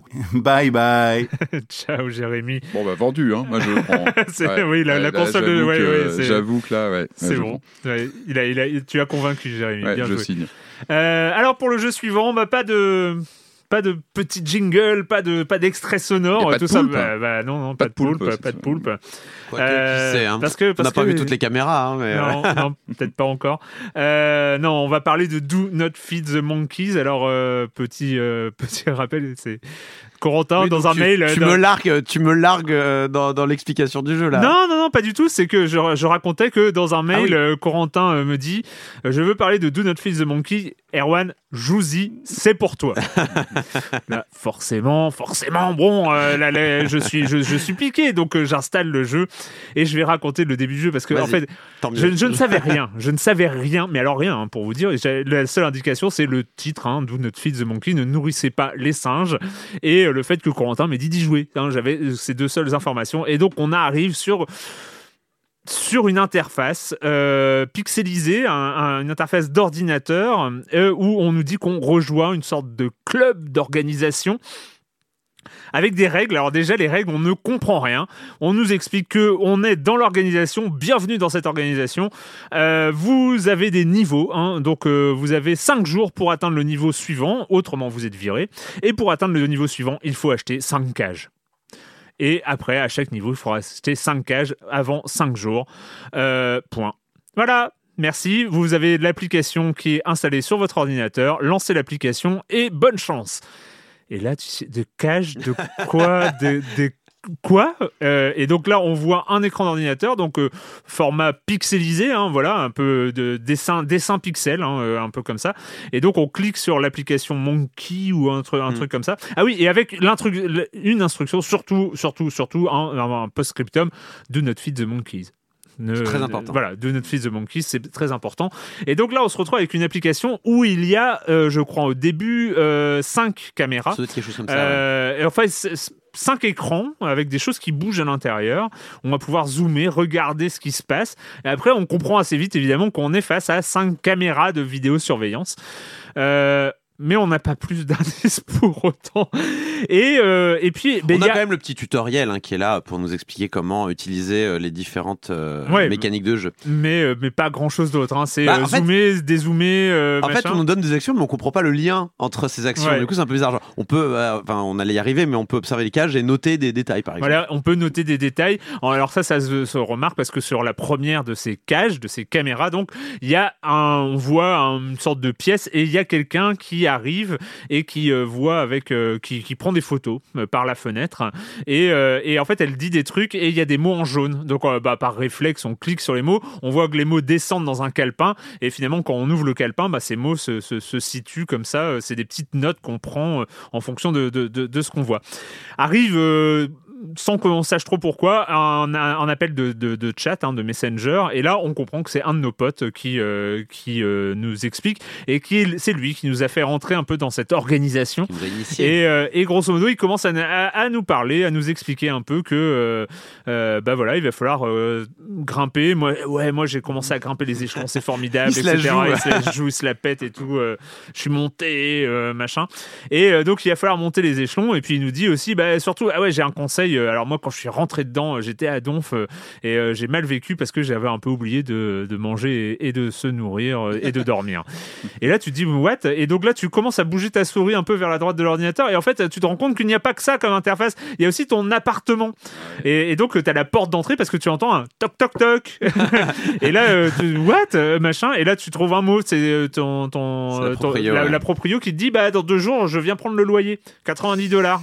Euh, et là, tu commences à voir un truc, et la, caméra suivante, donc la cage suivante que tu dois acheter, sachant que tu as 5 jours pour en acheter 4 supplémentaires, euh, c'est quand même euh, entre 50 et 90 dollars la, la, la cage. Tu regardes ton compte en banque, tu n'as que 120 dollars. Donc tu te dis, bah, il va falloir commencer à gagner de l'argent. Et en fait, tous ces trucs-là, c'est assez. euh, c'est quoi le, le- le mot de l'année euh, dans, dans Silence on joue? C'est org- Organique. voilà, c'est ça. En fait, il y a, il y a un côté assez naturel où tu vas commencer. Puis tu vois une liste de courses sur le frigo, alors tu cliques et tu comprends que tu vas pouvoir aller faire des courses Sans pour te tutoriel nourrir. et trucs comme ça, tu le comprends. Sans, vrai, sans vrai euh, tutoriel. T'as aussi l'appel de la- de- des livreurs de pizza et de, de choses comme ça. Et t'as la machine à café au-dessus du frigo. Et t'as les trucs qui sont dans le frigo. Et t'as deux jauges euh, qui sont euh, la, la, la, la faim jauge et le sommeil. la faim et le sommeil et la santé en général.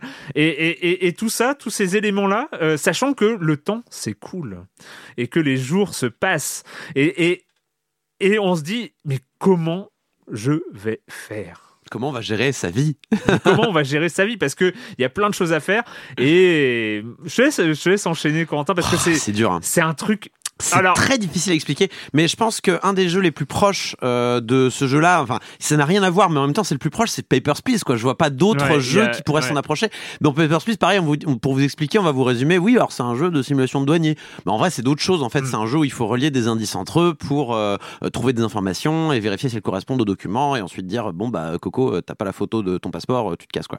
Euh, mais euh, voilà, ici c'est un peu pareil, c'est-à-dire que comme tu dis, on va cliquer sur des éléments euh, des caméras. En fait, le but du jeu, ça va être d'apprendre un maximum de choses sur euh, les euh, cages, donc les caméras de sécurité qu'on a hackées ou qu'on nous a donné Mm. accès, qui ont été hackées par ce club qui en fait c'est les Illuminati, ces mecs-là. c'est hein. C'est vraiment, c'est la secte euh, qui domine le monde, on sait pas trop comment. Il y a des caméras, tu te demandes comment elles ont été activées là. Genre il y a des caméras en plein musée, euh, euh, des caméras euh, genre dans des euh, dans des industries euh, pharmaceutiques, euh, des trucs comme ça. Tu fais ouais, le club il est il est bien implanté, il a le Pour bras un peu pour long. qui hein. tu roules en fait? Voilà, C'est pour qui ça, tu roules, question, quoi. hein. Et euh, surtout, donc, tu as cette espèce de course contre la montre où tu dois gérer euh, ton temps, ta santé, tout ça. Donc, au final, tu vas devoir aussi accepter des petits boulots, sachant que le petit boulot, tu vas te dire, attends, je vais gagner 40 dollars en 3 heures, est-ce que ça vaut le coup Euh, euh, Sachant qu'il faut que je dorme, que je mange. Ah, mais attends, c'est le, c'est le, c'est le job où on goûte des chips, comme ça j'aurais bien mangé. Bon, par contre, ma santé va baisser. Bref. Et, et donc, tu es toujours là dans le compromis. Tu es à 100% dans le compromis, sachant que euh, toi, au bout de 5 jours, tu dois avoir payé le loyer, sinon t'es viré de chez toi, t'as perdu. Tu dois avoir payé tes cages, sinon t'es viré euh, du club et t'as perdu. Et tout ça sans mourir hein, dans l'ensemble. Ouais, ouais. Donc ouais, c'est une espèce de multitasking euh, absolument incroyable et en même temps t'es fasciné. il y a une par- sorte de sentiment d'urgence et t'es subjugué Et, parce ouais. que parce que je- euh, juste ouais, j'enchaîne mais c'est c'est T'es pris dans le truc. Au bout d'une heure de jeu, cette heure, et cette heure est compliquée. La première heure de jeu est compliquée parce que t'as trop d'informations. T'as une somme d'informations où t'es là, mais tu, tu te sens débordé. Et en même temps, tu, c'est là où c'est super bien fait. C'est en même temps tu te sens débordé et tu commences à, À tu saisir. commences à, à saisir des choses. Cette première caméra avec la personne qui prend des photos là, tu, tu, tu, tu vois qu'elle s'allume et puis et puis tu, et tu vois t'as accès- aussi un accès à un navigateur. Donc Ouais. en fait t'as pris des infos. Et si tu rentres des infos dans le navigateur, tu as une sorte de Google, enfin de, de moteur de Tu peux recherche. mettre deux termes. Tu peux mettre deux termes et ça va commencer à, à te ressortir aussi des infos. Et tu, tu vas commencer à avoir des infos. Alors, et faut, puis, faut dire un truc aussi, c'est que dans notre calepin, en fait, les mots sont regroupés par, euh, par groupe. Et en fait, quand on a suffisamment de mots dans le même groupe, en fait, on peut faire une déduction. Mm. Donc, euh, le, le jeu va vous proposer trois termes. Et en fonction des mots que vous aurez vus, vous pourrez choisir un des trois termes. Et euh, et après, faire il- des recherches voilà. dessus. et faire des recherches dessus. Alors, le jeu va jamais vous dire si vous avez raison ou non avec les Non. termes. A priori, en général, quand on vous propose euh, les trois termes, c'est que vous avez largement assez pour Mm. faire une déduction. Je donne l'exemple, un des premiers exemples, c'est que on trouve, il y a un rat dans la dans la première caméra, on voit un rat, on voit un toit, on voit des, des vieux skis, on voit machin. Et en fait, le, le jeu vous demande c'est dans quelle pièce de la maison. Est-ce que c'est dans la cave ou dans le dans grenier la cave, dans le grenier, machin. Et comme il y a une fenêtre, tu sais que c'est dans le grenier, tu vois bien qu'il y a le Ouais. toit, tu vois bien que c'est le grenier. Et donc, il y a peu de chances de se tromper là-dessus. Mais grâce à ça, bah, et on, on va, on va peut-être la dévoiler celle-là parce qu'elle est intéressante. On va pouvoir appeler euh, une certaine personne pour lui dire, dites donc, il y a dans un grenier, il se passe un truc bizarre. Et hop, Ouais. tu vas obtenir des informations comme ça. Tu vois ce que je veux dire? Mais en fait, c'est un peu un remake de. C'est quoi C'est la vie des autres euh, a- en a- mode Night Trap Il y a un, non? peu C'est night- il y a un c'est petit côté ça, hein. night trap. Tu regardes, effet. mais Ouais. t'es pas censé intervenir. non. effet. Ouais, mais alors, Alors, de- do not feed the monkey, c'est ça, Ouais. c'est la règle que, que nous explique notre petit camarade par chat. Do not feed the monkey, c'est finalement n'interagissez pas avec Ouais. les gens qui sont Voilà. de l'autre côté de la caméra. Sauf que le audio, en deuxième session de chat, le mec il dit ouais bah tout le monde le fait, ouais, tout le monde le fait. tout le monde le fait. hein, Parce que euh, tu peux faire chanter des gens, Bah oui. parce que tu peux euh, dire, euh, tu peux, tu peux provoquer des gens pour qu'ils te t'envoient de l'argent. Et- Tu peux, tu vois, il y, a- il y a des choses à faire. Il a, t'es dans une telle urgence financière, parce que vraiment, hein, t'es dans une urgence financière, et parce que t'es happé par ces caméras et que t'as pas envie de bosser 4 heures, euh, parce que 4 heures, ce sera 4 heures de perdu où tu verras pas des indices sur, euh, sur, sur la petite ça. caméra. Et donc, du coup, euh, t'es- t'es- et, et bah, t'as envie de. Et donc, tu finis par euh, récolter des numéros de téléphone, récolter des adresses de, de, de, messagerie, de messagerie et des choses Des comme ça. adresses Donc, tu- postales, des adresses euh, postales. ouais. Donc, tu vas pouvoir rentrer en contact avec les gens. Et t'as, t'as moi, si c'est- le, le, le vrai euh, rappel, enfin même, je sentais comme une sorte de, de filiation, c'est euh, ça m'a, ra- m'a rappelé In Memoriam, donc les- Ouais. la série d'Eric Viennot, euh, et, et mais un- une sorte d'In Memoriam punk, parce qu'il y a vraiment un côté presque punk, euh, cyberpunk dans, dans, dans, Bah, dans ce, ce- ce- ce genre de. Je sais pas, pas trop pour cyberpunk parce que ça, ça part dans ça part dans les tours à un moment donné. Ouais. Enfin, je veux dire, il y, a- il y a des caméras, euh, c'est de la science-fiction. Enfin, voilà, oui. je veux dire, il y a euh, bon, je, je vais rien dire parce que c'est dommage parce que moi, je trouve qu'une des forces de, de notre fils de Monkeys, c'est vraiment l'aspect Découverte, hein, découverte des différentes histoires. En fait, parce qu'en fait, chaque caméra n'est pas vraiment là par hasard. Il Ouais. y a un truc qui va pas Ouais. il y a une, y a une situation bizarre. Euh, ça peut être euh, donc euh, là dans le cadre de notre euh, grenier en fait, c'est il se trouve c'est un paparazzi qui prend des qui prend à son insu des photos de nus d'une star. Mais il y a d'autres situations c'est des trucs carrément illégaux, des, Mm. des trucs un peu chelous, genre qui sont passés il y a très longtemps et le mec tu sens qu'il a un passé ultra trouble. Il y a des gens qui s'apprêtent à il y a des gens qui s'apprêtent à partir en prison, il y a des gens qui non enfin voilà, il y a à chaque fois tu tu sais que tu arrives dans une situation où c'est chelou. Il y, en- il y en a une qui m'a beaucoup fait rire où tu comprends rien parce que il parle en, il parle en, dans une langue étrangère. Et donc toi tu es là en train de faire tes recherches dans la langue étrangère, tu ne trouves rien, c'est insupportable. Ou des pages en langue étrangère qui ne t'apprennent absolument rien. Et moment donné la personne part revient, elle est habillée en maîtresse dominatrix. euh, Et tu fais ah d'accord, bon bah, c'est parti. euh, on est parti sur une situation comme ça. Donc il y a toujours une, euh, il y a toujours des, il y a toujours des, des situations un peu étonnantes. Mm. Et euh, d'ailleurs, on l'a peut-être pas dit, mais euh, c'est bien beau de pas nourrir les singes. Mais en vrai, le club en fait vous envoie des mails régulièrement et vous pose des questions. Et en fait, le but c'est de répondre à ces questions. Et si vous répondez juste à ces questions, il vous envoie de l'argent. Donc en fait, la, la façon dont le club voudrait que vous agissiez, c'est simplement de répondre aux mails qu'on vous envoie. Et d'ailleurs, Est-ce euh, que tu peux vivre avec juste ça? Ah, Ouais. ah, moi j'ai bon il y a plusieurs fins. J'ai eu la fin où j'ai pas nourri les singes donc oui c'est possible. Mais après je pense qu'il y, a un- il y a un degré. J'ai quand même nourri quelques singes. Mais euh, je pense qu'il y a un degré où si tu nourris trop de singes t'as d'autres fins. Tu vois ce que je veux dire? Ouais. et, euh, et du coup ouais euh, j'ai- réussi à finir une session. Et euh, ouais il y a des sessions en effet où tu où tu te fais avoir aussi. Je veux dire il y a, il y a une session où j'ai pas réussi à tenir. Je me suis fait virer du club et je me suis fait arrêter. Il y a une, il y a une voilà a- je sais qu'il y a, d'autres fins que j'ai pas encore pu voir. Il manque des il y a des questions qui sont sans réponse encore pour l'instant. Il faudrait que je refasse une partie. Et d'ailleurs le jeu est plutôt cool parce que c'est vrai que alors à titre personnel j'ai quand même une remarque sur le jeu un peu négative c'est que le jeu est stressant. Moi je suis désolé tu, tu, tu es stressé quand tu joues à Ouais. un jeu. Moi, moi je n'arrive pas à me détendre avec ce jeu. Je suis fasciné j'adore ce jeu. Il est vraiment euh, mais il est incroyable. Enfin, ce jeu a vraiment euh, marqué les différents euh, festoches où il a été euh, présenté. Et il le mérite. C'est un studio madrilène qui est derrière ça euh, Fixio Fixiorama Studio euh, bravo à vous. Euh, mais putain waouh je me détends pas avec ce jeu là je suis en mode bon c'est parti pour Viens deux heures de stress quoi. Viens jouer au Lego. Oui, mais, mais, mais- détend, non, non, mais sérieusement, c'est important ce que tu dis. C'est, mais ce stress, qui est le stress du temps réel, Ouais, ouais, ouais, ouais. qui est le, Ah ouais, c'est qui est un stress très rare dans le jeu vidéo, Non, non, le non, stress mais- du temps réel, parce que, même, même quand tu travailles pas, même quand, en, en fait, c'est du vrai temps réel parce que tu peux avoir deux caméras parce que tu as un indicateur des caméras où il se passe quelque chose quand même. Night Trap était en Et- temps réel aussi. Et oui, mais t'as, t'as, t'as ces trucs où t'as deux, trois caméras où il se passe des trucs et donc tu sais pas sur laquelle cliquer pour choper des informations. Est-ce qu'il n'y a pas des informations Bah, que tu sautes pas de l'une à l'autre en espérant choper des mots et, et, et euh, du coup, tu es dans une urgence Hmm. totale, Ouais. Constante. Et, et elle est, euh, et, et je trouve que c'est. euh, Et le jeu joue de ça. Par Ouais. exemple, à un moment donné, le mec est en train de dire un truc super important. Toc, toc, toc. Non, j'ai pas le temps. Lâche-moi le propriétaire. Et t'es à deux doigts de dire, non, je paye pas le loyer ce mois-ci, Et tu peux désolé. pas- mais- Tu peux pas enregistrer les flux vidéo. Alors, si tu, euh, alors tu peux, mais sur enfin, des très courtes périodes. Ah oui. Et, et surtout, ça sert pas vraiment à ça. Ça Ouais. sert à le revendre à des journaux à scandale, euh, des trucs comme ça pour gagner euh, 3 francs 6 sous. euh, euh, c'est vraiment rigolo. Ils ont vraiment pensé à plein de trucs. Euh, tu peux aussi regarder dans le journal. T'as des infos dans le journal aussi Ouais. des fois. C'est étonnant. Et il y a surtout une, euh, il y, a, y a des, a- il y a des conséquences aux actions qu'on fait. Donc par exemple, il y a certains singes, on va les nourrir, mais ça va peut-être pas bien se passer pour eux si tu les nourris. Tu vois ce que je veux dire? Moi, je sais que j'ai été responsable de la mort de certaines personnes, par exemple, parce que j'ai nourri ces singes-là. Non, mais c'est, c'est, c'est vraiment. euh, ils ont trouvé un concept incroyable. Ouais. Et c'est là cette force. Et c'est là, euh, des, des, des fois, on est, on- il y a des vraies déceptions qui arrivent quand, euh, quand tu as un concept incroyable et que, euh, par exemple, l'histoire ou le, la narration euh, en pêche, enfin, où on on n'utilise pas hein, aussi bien qu'on aurait voulu un, un gameplay parce que c'est un peu faiblard Ouais. derrière. On a, on, a eu des, on a eu des cas comme ça. Mais là, c'est il y a une cohérence Ouais, générale. Il y a une cohérence générale où tout tout euh, alimente le reste. Enfin, c'est des choses qui qui que ce soit le petit gameplay euh, de nourriture, euh, que ce soit Ouais. le machin, tout tout est, euh, est, est là pour euh, pour ce sentiment d'urgence, En fait, pour cette fascination. C'est assez incroyable. Ce qui est assez beau, c'est que du gameplay découle naturellement l'histoire, Mm. ou est-ce que de l'histoire découle naturellement le gameplay? On ne peut pas dire. Oui. Et du coup, c'est la preuve que vraiment tout a été conçu en un tout et qui, qui rend la chose particulièrement savoureuse. Petit euh, warning quand même, euh, il n'est pas en français.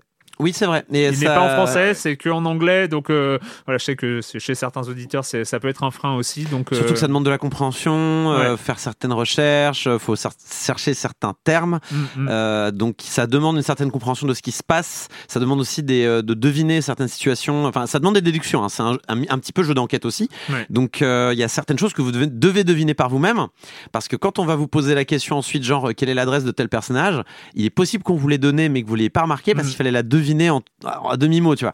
Et, euh, et du coup, euh, ouais, si on comprend pas ce qui se passe ou si on est un peu perdu, ça peut vraiment être problématique. C'est incroyable. Ouais. C'est un jeu incroyable de Not Feed the Monkeys, euh, dispo euh, donc sur euh, sur PC. hein. Ouais, J'ai le sentiment que qu'il il fait pas vraiment la une de tous les médias.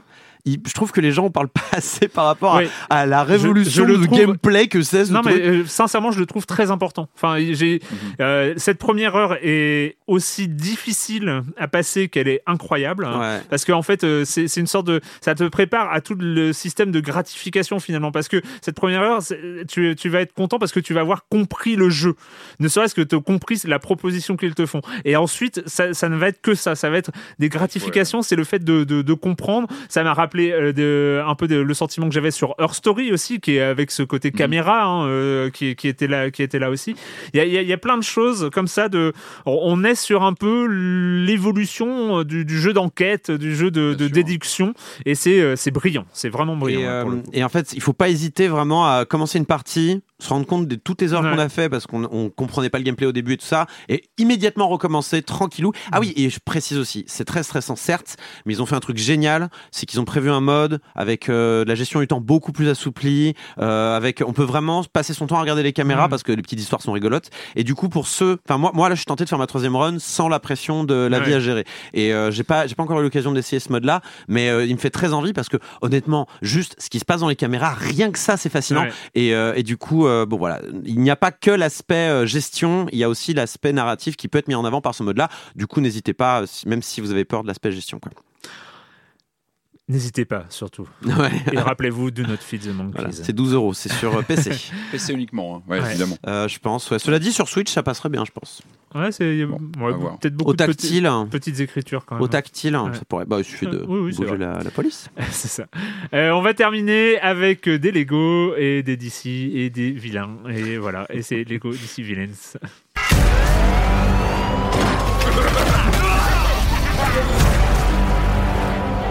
All your favorite heroes are gone.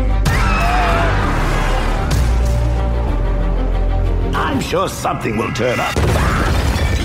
I'd like to say I knew that would happen.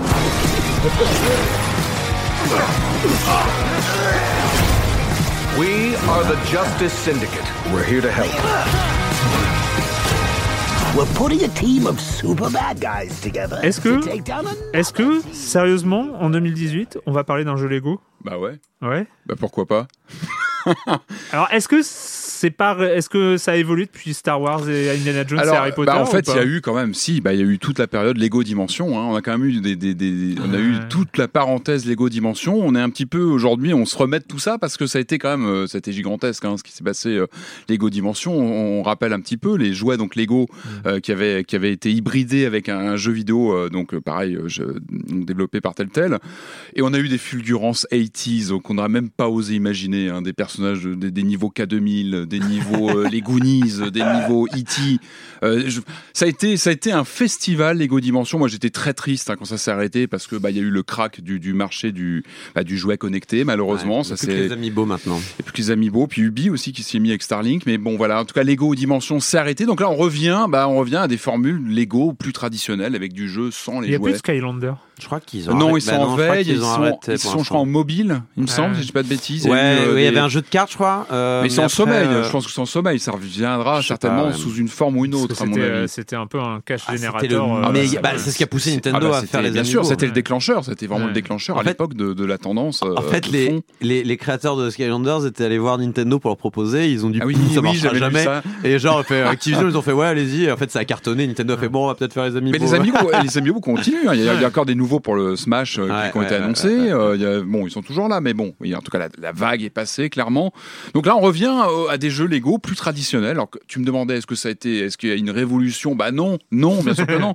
Quand on prend un jeu Lego aujourd'hui, on sait à quoi s'attendre et c'est ce qu'on veut, c'est ce qu'on a, c'est qu'on est sur du. Moi, c'est, j'aime bien jouer à ces jeux-là. Moi, j'a- j'avoue que passé un certain âge, ça devient un peu indécent de jouer avec ces, ces jeux à Lego. Donc on les achète pour les collections, pour les exposer, mais on joue plus trop avec. Avec ces jeux-là, on retrouve un petit peu ce côté euh, avec le bruit des briques qui, qui, qui se frappent les unes contre les autres. Retrouver. euh, Et puis là, on est on est sur un jeu donc on resitue un petit peu quand même le scénario parce que c'est important. On est sur donc la licence DC Comics. Moi, c'est ce qui me parle plus que Marvel. Après, chacun, ça c'est des guerres de paroisse, mais c'est vrai que DC, j'ai une, une affinité avec DC. On est donc dans un scénario avec la Justice League euh, qui, qui disparaît, qui se fait enlever, qui, qui est remplacé par le, le syndicat de la justice. Et, euh, et du coup, en fait, les bad guys de l'univers DC, bon, bah, vont devenir un peu les Là, ils vont essayer de, remettre un petit peu les choses en place parce que ça se passe pas très bien. Euh, la Justice League est dans une autre dimension et euh, finalement, le jeu là se focalise donc sur les bad guys de, l'univers DC. C'est l'occasion bah, de contrôler le Joker, euh, Lex Luthor, Catwoman, enfin plein de personnages. C'est un jeu assez costaud qui est très généreux. C'est ça que moi que j'aime aussi dans qui la est la formule. de fabrique des Lego. hein. Alors, la générosité. Toujours, toujours. Et là, on a, je crois qu'on a 150 personnages qu'on débloque au fur, au, fur et à mesure, au fur et à mesure des parties, etc. Donc c'est quand même colossal. Mm. Quand on aime un petit peu, voilà, le, comment dire, l'univers d'ici, c'est un régal de débloquer les personnages. Surtout que ça a beau être des personnages Lego qui sont faits de quelques briques, hein, on connaît, on connaît, voilà, le, le symptôme, le, le principe des Lego. Ils ont quand même chacun leur façon d'être joués. Ils ont chacun leur comportement, leur pouvoir. Mine de rien, il y a quand même un Ils ont effort des toujours. capacités spéciales euh, pour des puzzles, notamment. Exactement aussi, voilà, tu dois faire appel à tel ou tel personnage selon ses, ses, ses, ses facultés. Et je trouve que mine de rien, bah, les 100 et quelques personnages, ils ont, ils ont chacun leur, leur charisme et leur, pers- leur, leur personnalité, leur façon d'être joué. Donc ça, c'est toujours là. On a beaucoup de personnages, on a euh, toujours ce mix entre des mondes ouverts euh, assez assez importants, des missions secondaires qu'on va débloquer à droite à gauche qui sont toujours plus ou moins délirantes parce que c'est ça aussi toujours Lego, ça se prend jamais vraiment bien au sérieux. Donc c'est toujours rigolo, il y a toujours ces, ces petits clins d'œil, ce- cette distanciation, mais c'est ce que j'ai toujours aimé chez euh, chez les adaptations, adaptations Lego, que ce soit Star Wars, Jurassic Park, que ce soit tous les autres. ouais. Il y a toujours cette distanciation avec le matériau de base d'origine Ouais. qui fait qu'on sent le, le côté pince sans rire, les petites, les petites pointes d'humour que les fait- enfants n'ont pas forcément toujours capté, mais que nous, euh, de nos 40 ou plus, on, on perçoit et ça c'est toujours, euh, c'est toujours amusant. C'est c'est toujours le paradoxe avec Lego, c'est que c'est c'est pas des. Enfin, c'est. Pour moi, je suis jamais excité par un jeu Lego, tu vois. Non, mais- mais, mais- mais, tu, tu- ne peux pas ne pas le recommander. Si quelqu'un vraiment dire ah j'adore Harry Potter, euh, Bah, t'as déjà fait un jeu Lego, bah non, bah tu peux y aller. Surtout quand tu tu- sais que ça sera de la bonne cam, Je- je suis tu sais que ça sera rigolo. Et surtout quand tu as une affinité avec la licence, que Voilà. ce soit Harry Potter, que ce soit les, euh, Jurassic World, qui était, qui était pas mal. Là, les DC, bah, c'est c'est marrant aussi. On sent que c'est c'est comme une euh, variation sur un même thème. On est dans l'univers d'ici. Bon. On sent que le studio peut pas trop évoluer parce qu'il y, a- il y a une recette qui est figée. Bon, bah on va aller taper dans- chez les méchants. Je trouve que c'est plutôt bien vu. Et moi, en y jouant, j'arrêtais pas de penser au film Suicide Squad, Ouais. qui était un flop monumental il y a deux ans, qui était, qui était mal foutu, qui était. Et bah, Mais qu'il y a eu un Oscar, n'oublie pas qu'il y a eu un Oscar pour les costumes ou la technique. Ouais. Bon bref, C'est et, terrible. et- et qui était raté. et qui- Et là justement, je trouve qu'il y a ce côté flashy. Le jeu est très flashy dans les couleurs. Ouais. Il, il reprend ce côté euh, délirant. euh, euh, on retrouve un peu la, comment dire, le, le parler du Joker. Il y a un côté. Alors c'est pas méchant parce qu'on est euh, sur du, on est sur du Lego.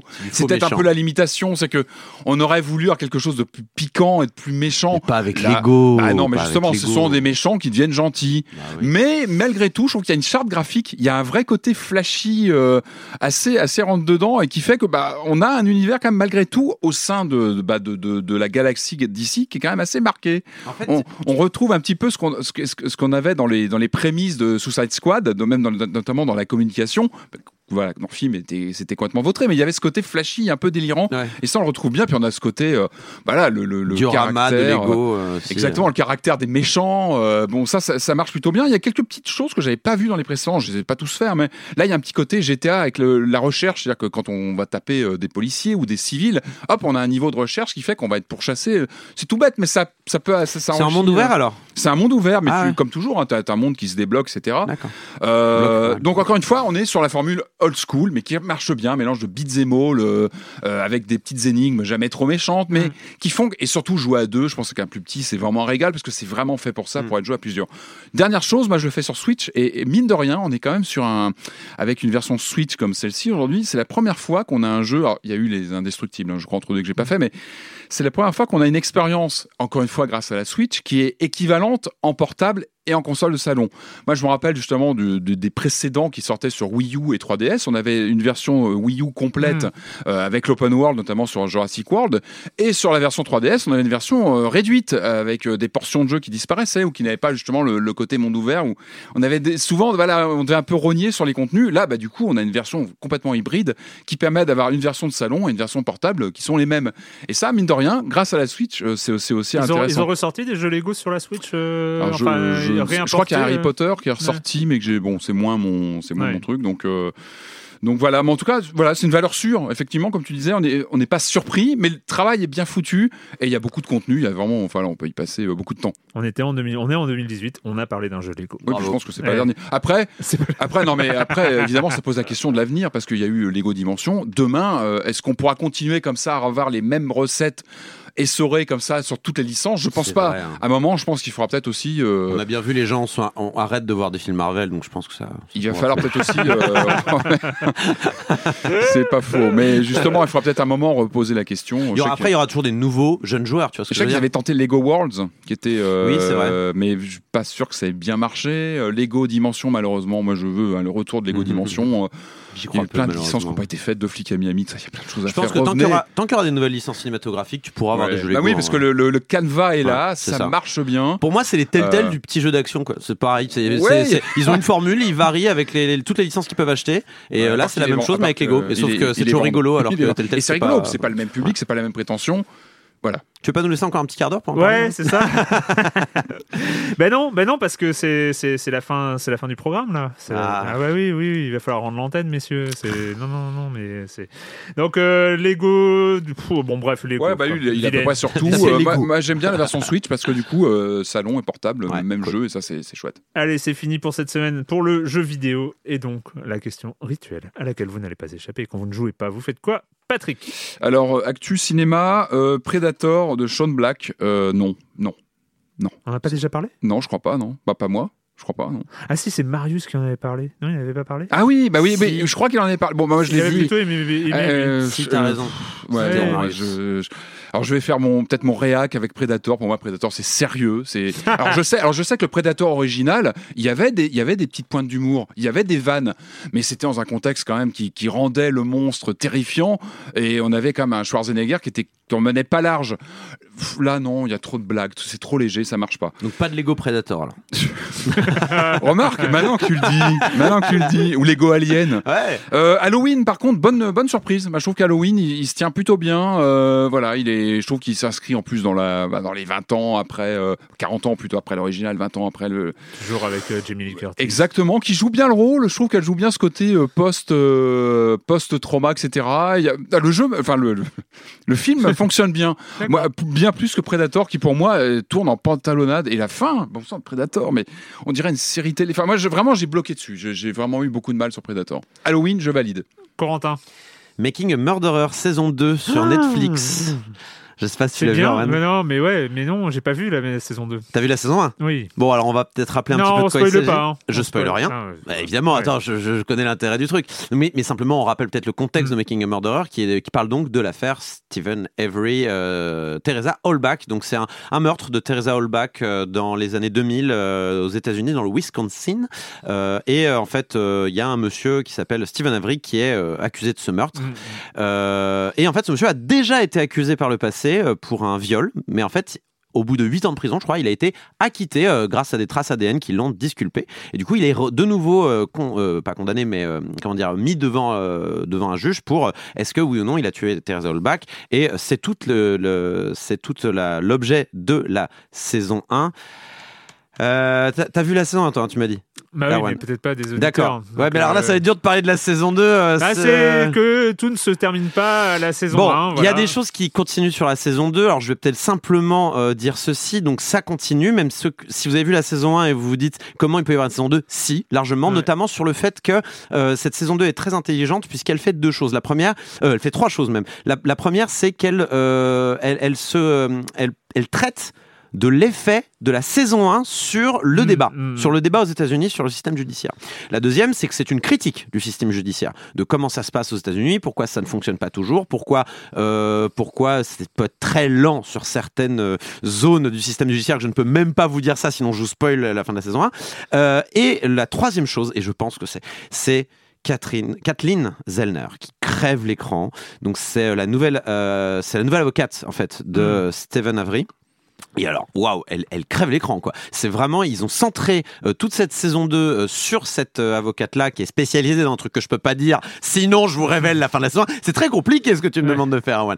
Mais grosso modo, Mais on est- va conseiller cette. on, la conseille parce qu'en fait, c'est c'est pas uniquement du, du fait divers, on va dire. C'est pas uniquement, voilà, de la, C'est du documentaire narratif. c'est du documentaire narratif et surtout, c'est, on se rapproche de plus en plus du temps présent. Et ça, Mm. c'est vraiment fascinant parce que là, par exemple, Catherine Zellner, qui est donc cette qui va beaucoup témoigner, qui va beaucoup dire ce qu'elle pense de cette affaire, qui va donner tout son processus de réflexion euh, dans la défense de Stephen Avery, euh, eh ben, elle est sur Twitter. Du coup, je l'ai followé. Du coup, je regarde. Et là, en fait, ça se déroule maintenant. Donc, en fait, je suis un peu, je suis un peu partie de l'histoire. C'est cool. Moi, Ouais. je, je- je- non mais il y a un petit côté vachement sympa de euh, waouh, euh, quelque chose se déroule. C'est très documenté. Euh, D'ailleurs, il y a toute une, il y a tout un débat aux États-Unis autour de la série, euh, ce qu'elle apporte, son effet sur l'affaire en elle-même, et puis aussi euh, toutes les communautés sur Internet qui débattent. Il y a des Mm. podcasts entiers sur l'affaire.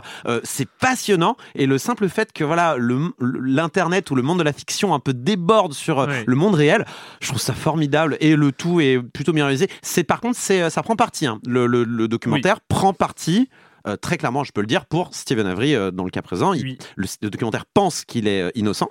Euh, voilà, il faut, Making a Murderer. hein, il faut, donc, il faut garder ça en tête parce que notamment il y a des débats, il y en a qui pensent qu'il est coupable et donc euh, voilà, si vous, si vous connaissez l'affaire, que vous dites oh non il est coupable, bon peut-être que ça va vous hérisser les poils. Mais dans l'ensemble, je conseille parce que c'est très intéressant et ça permet d'apprendre plein de trucs sur le système judiciaire américain. Ouais, On fait long quand même, on fait une troisième partie d'émission maintenant, hein, c'est fou ça. Euh, bah moi je vais euh, rapidement, euh, je, je suis désolé, je- on va dire que je suis corpo parce que je sais plus c'est le troisième ou quatrième podcast euh, de Binge Audio que je vais conseiller. Mais là je l'ai découvert sur le tard, c'est le Chip. Le Chip c'est quoi? C'est le podcast de pop culture noire qui est animé par donc Mélanie Vanga, Kevin Donna et François Oulac. Et, et alors c'est la troisième saison, alors c'est assez rigolo parce que c'est la troisième saison et c'est leur troisième diffuseur.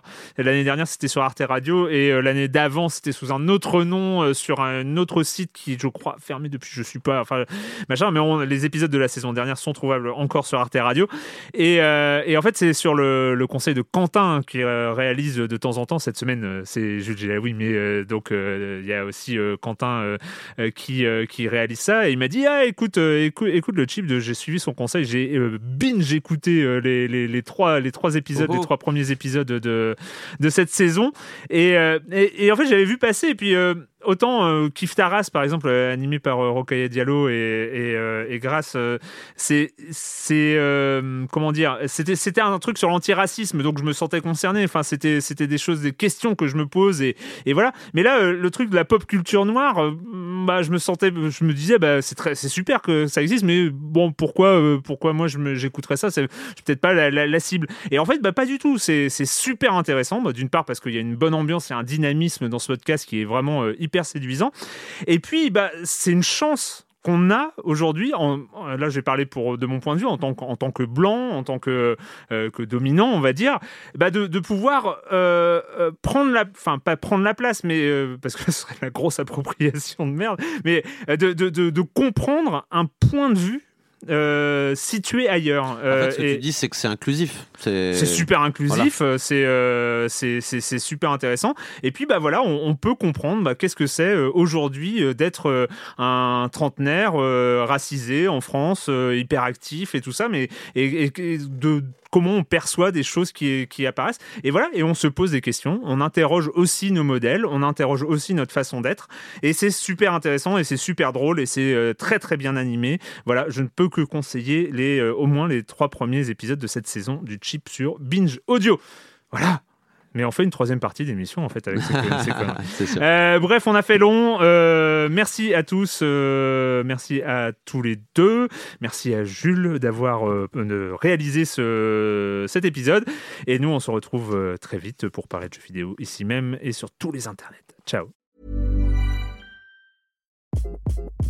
Hi, this is Craig Robinson from Ways to Win, and support for this podcast comes from Invesco QQQ, the official ETF of the NCAA. Invesco QQQ is proud to sponsor this episode and even prouder to provide access to innovation for the last 25 years. Basketball has had innovations over the years too. We're seeing the game played in new ways every day. Learn more at Invesco.com slash QQQ. Let's rethink possibility. Invesco Distributors, Inc.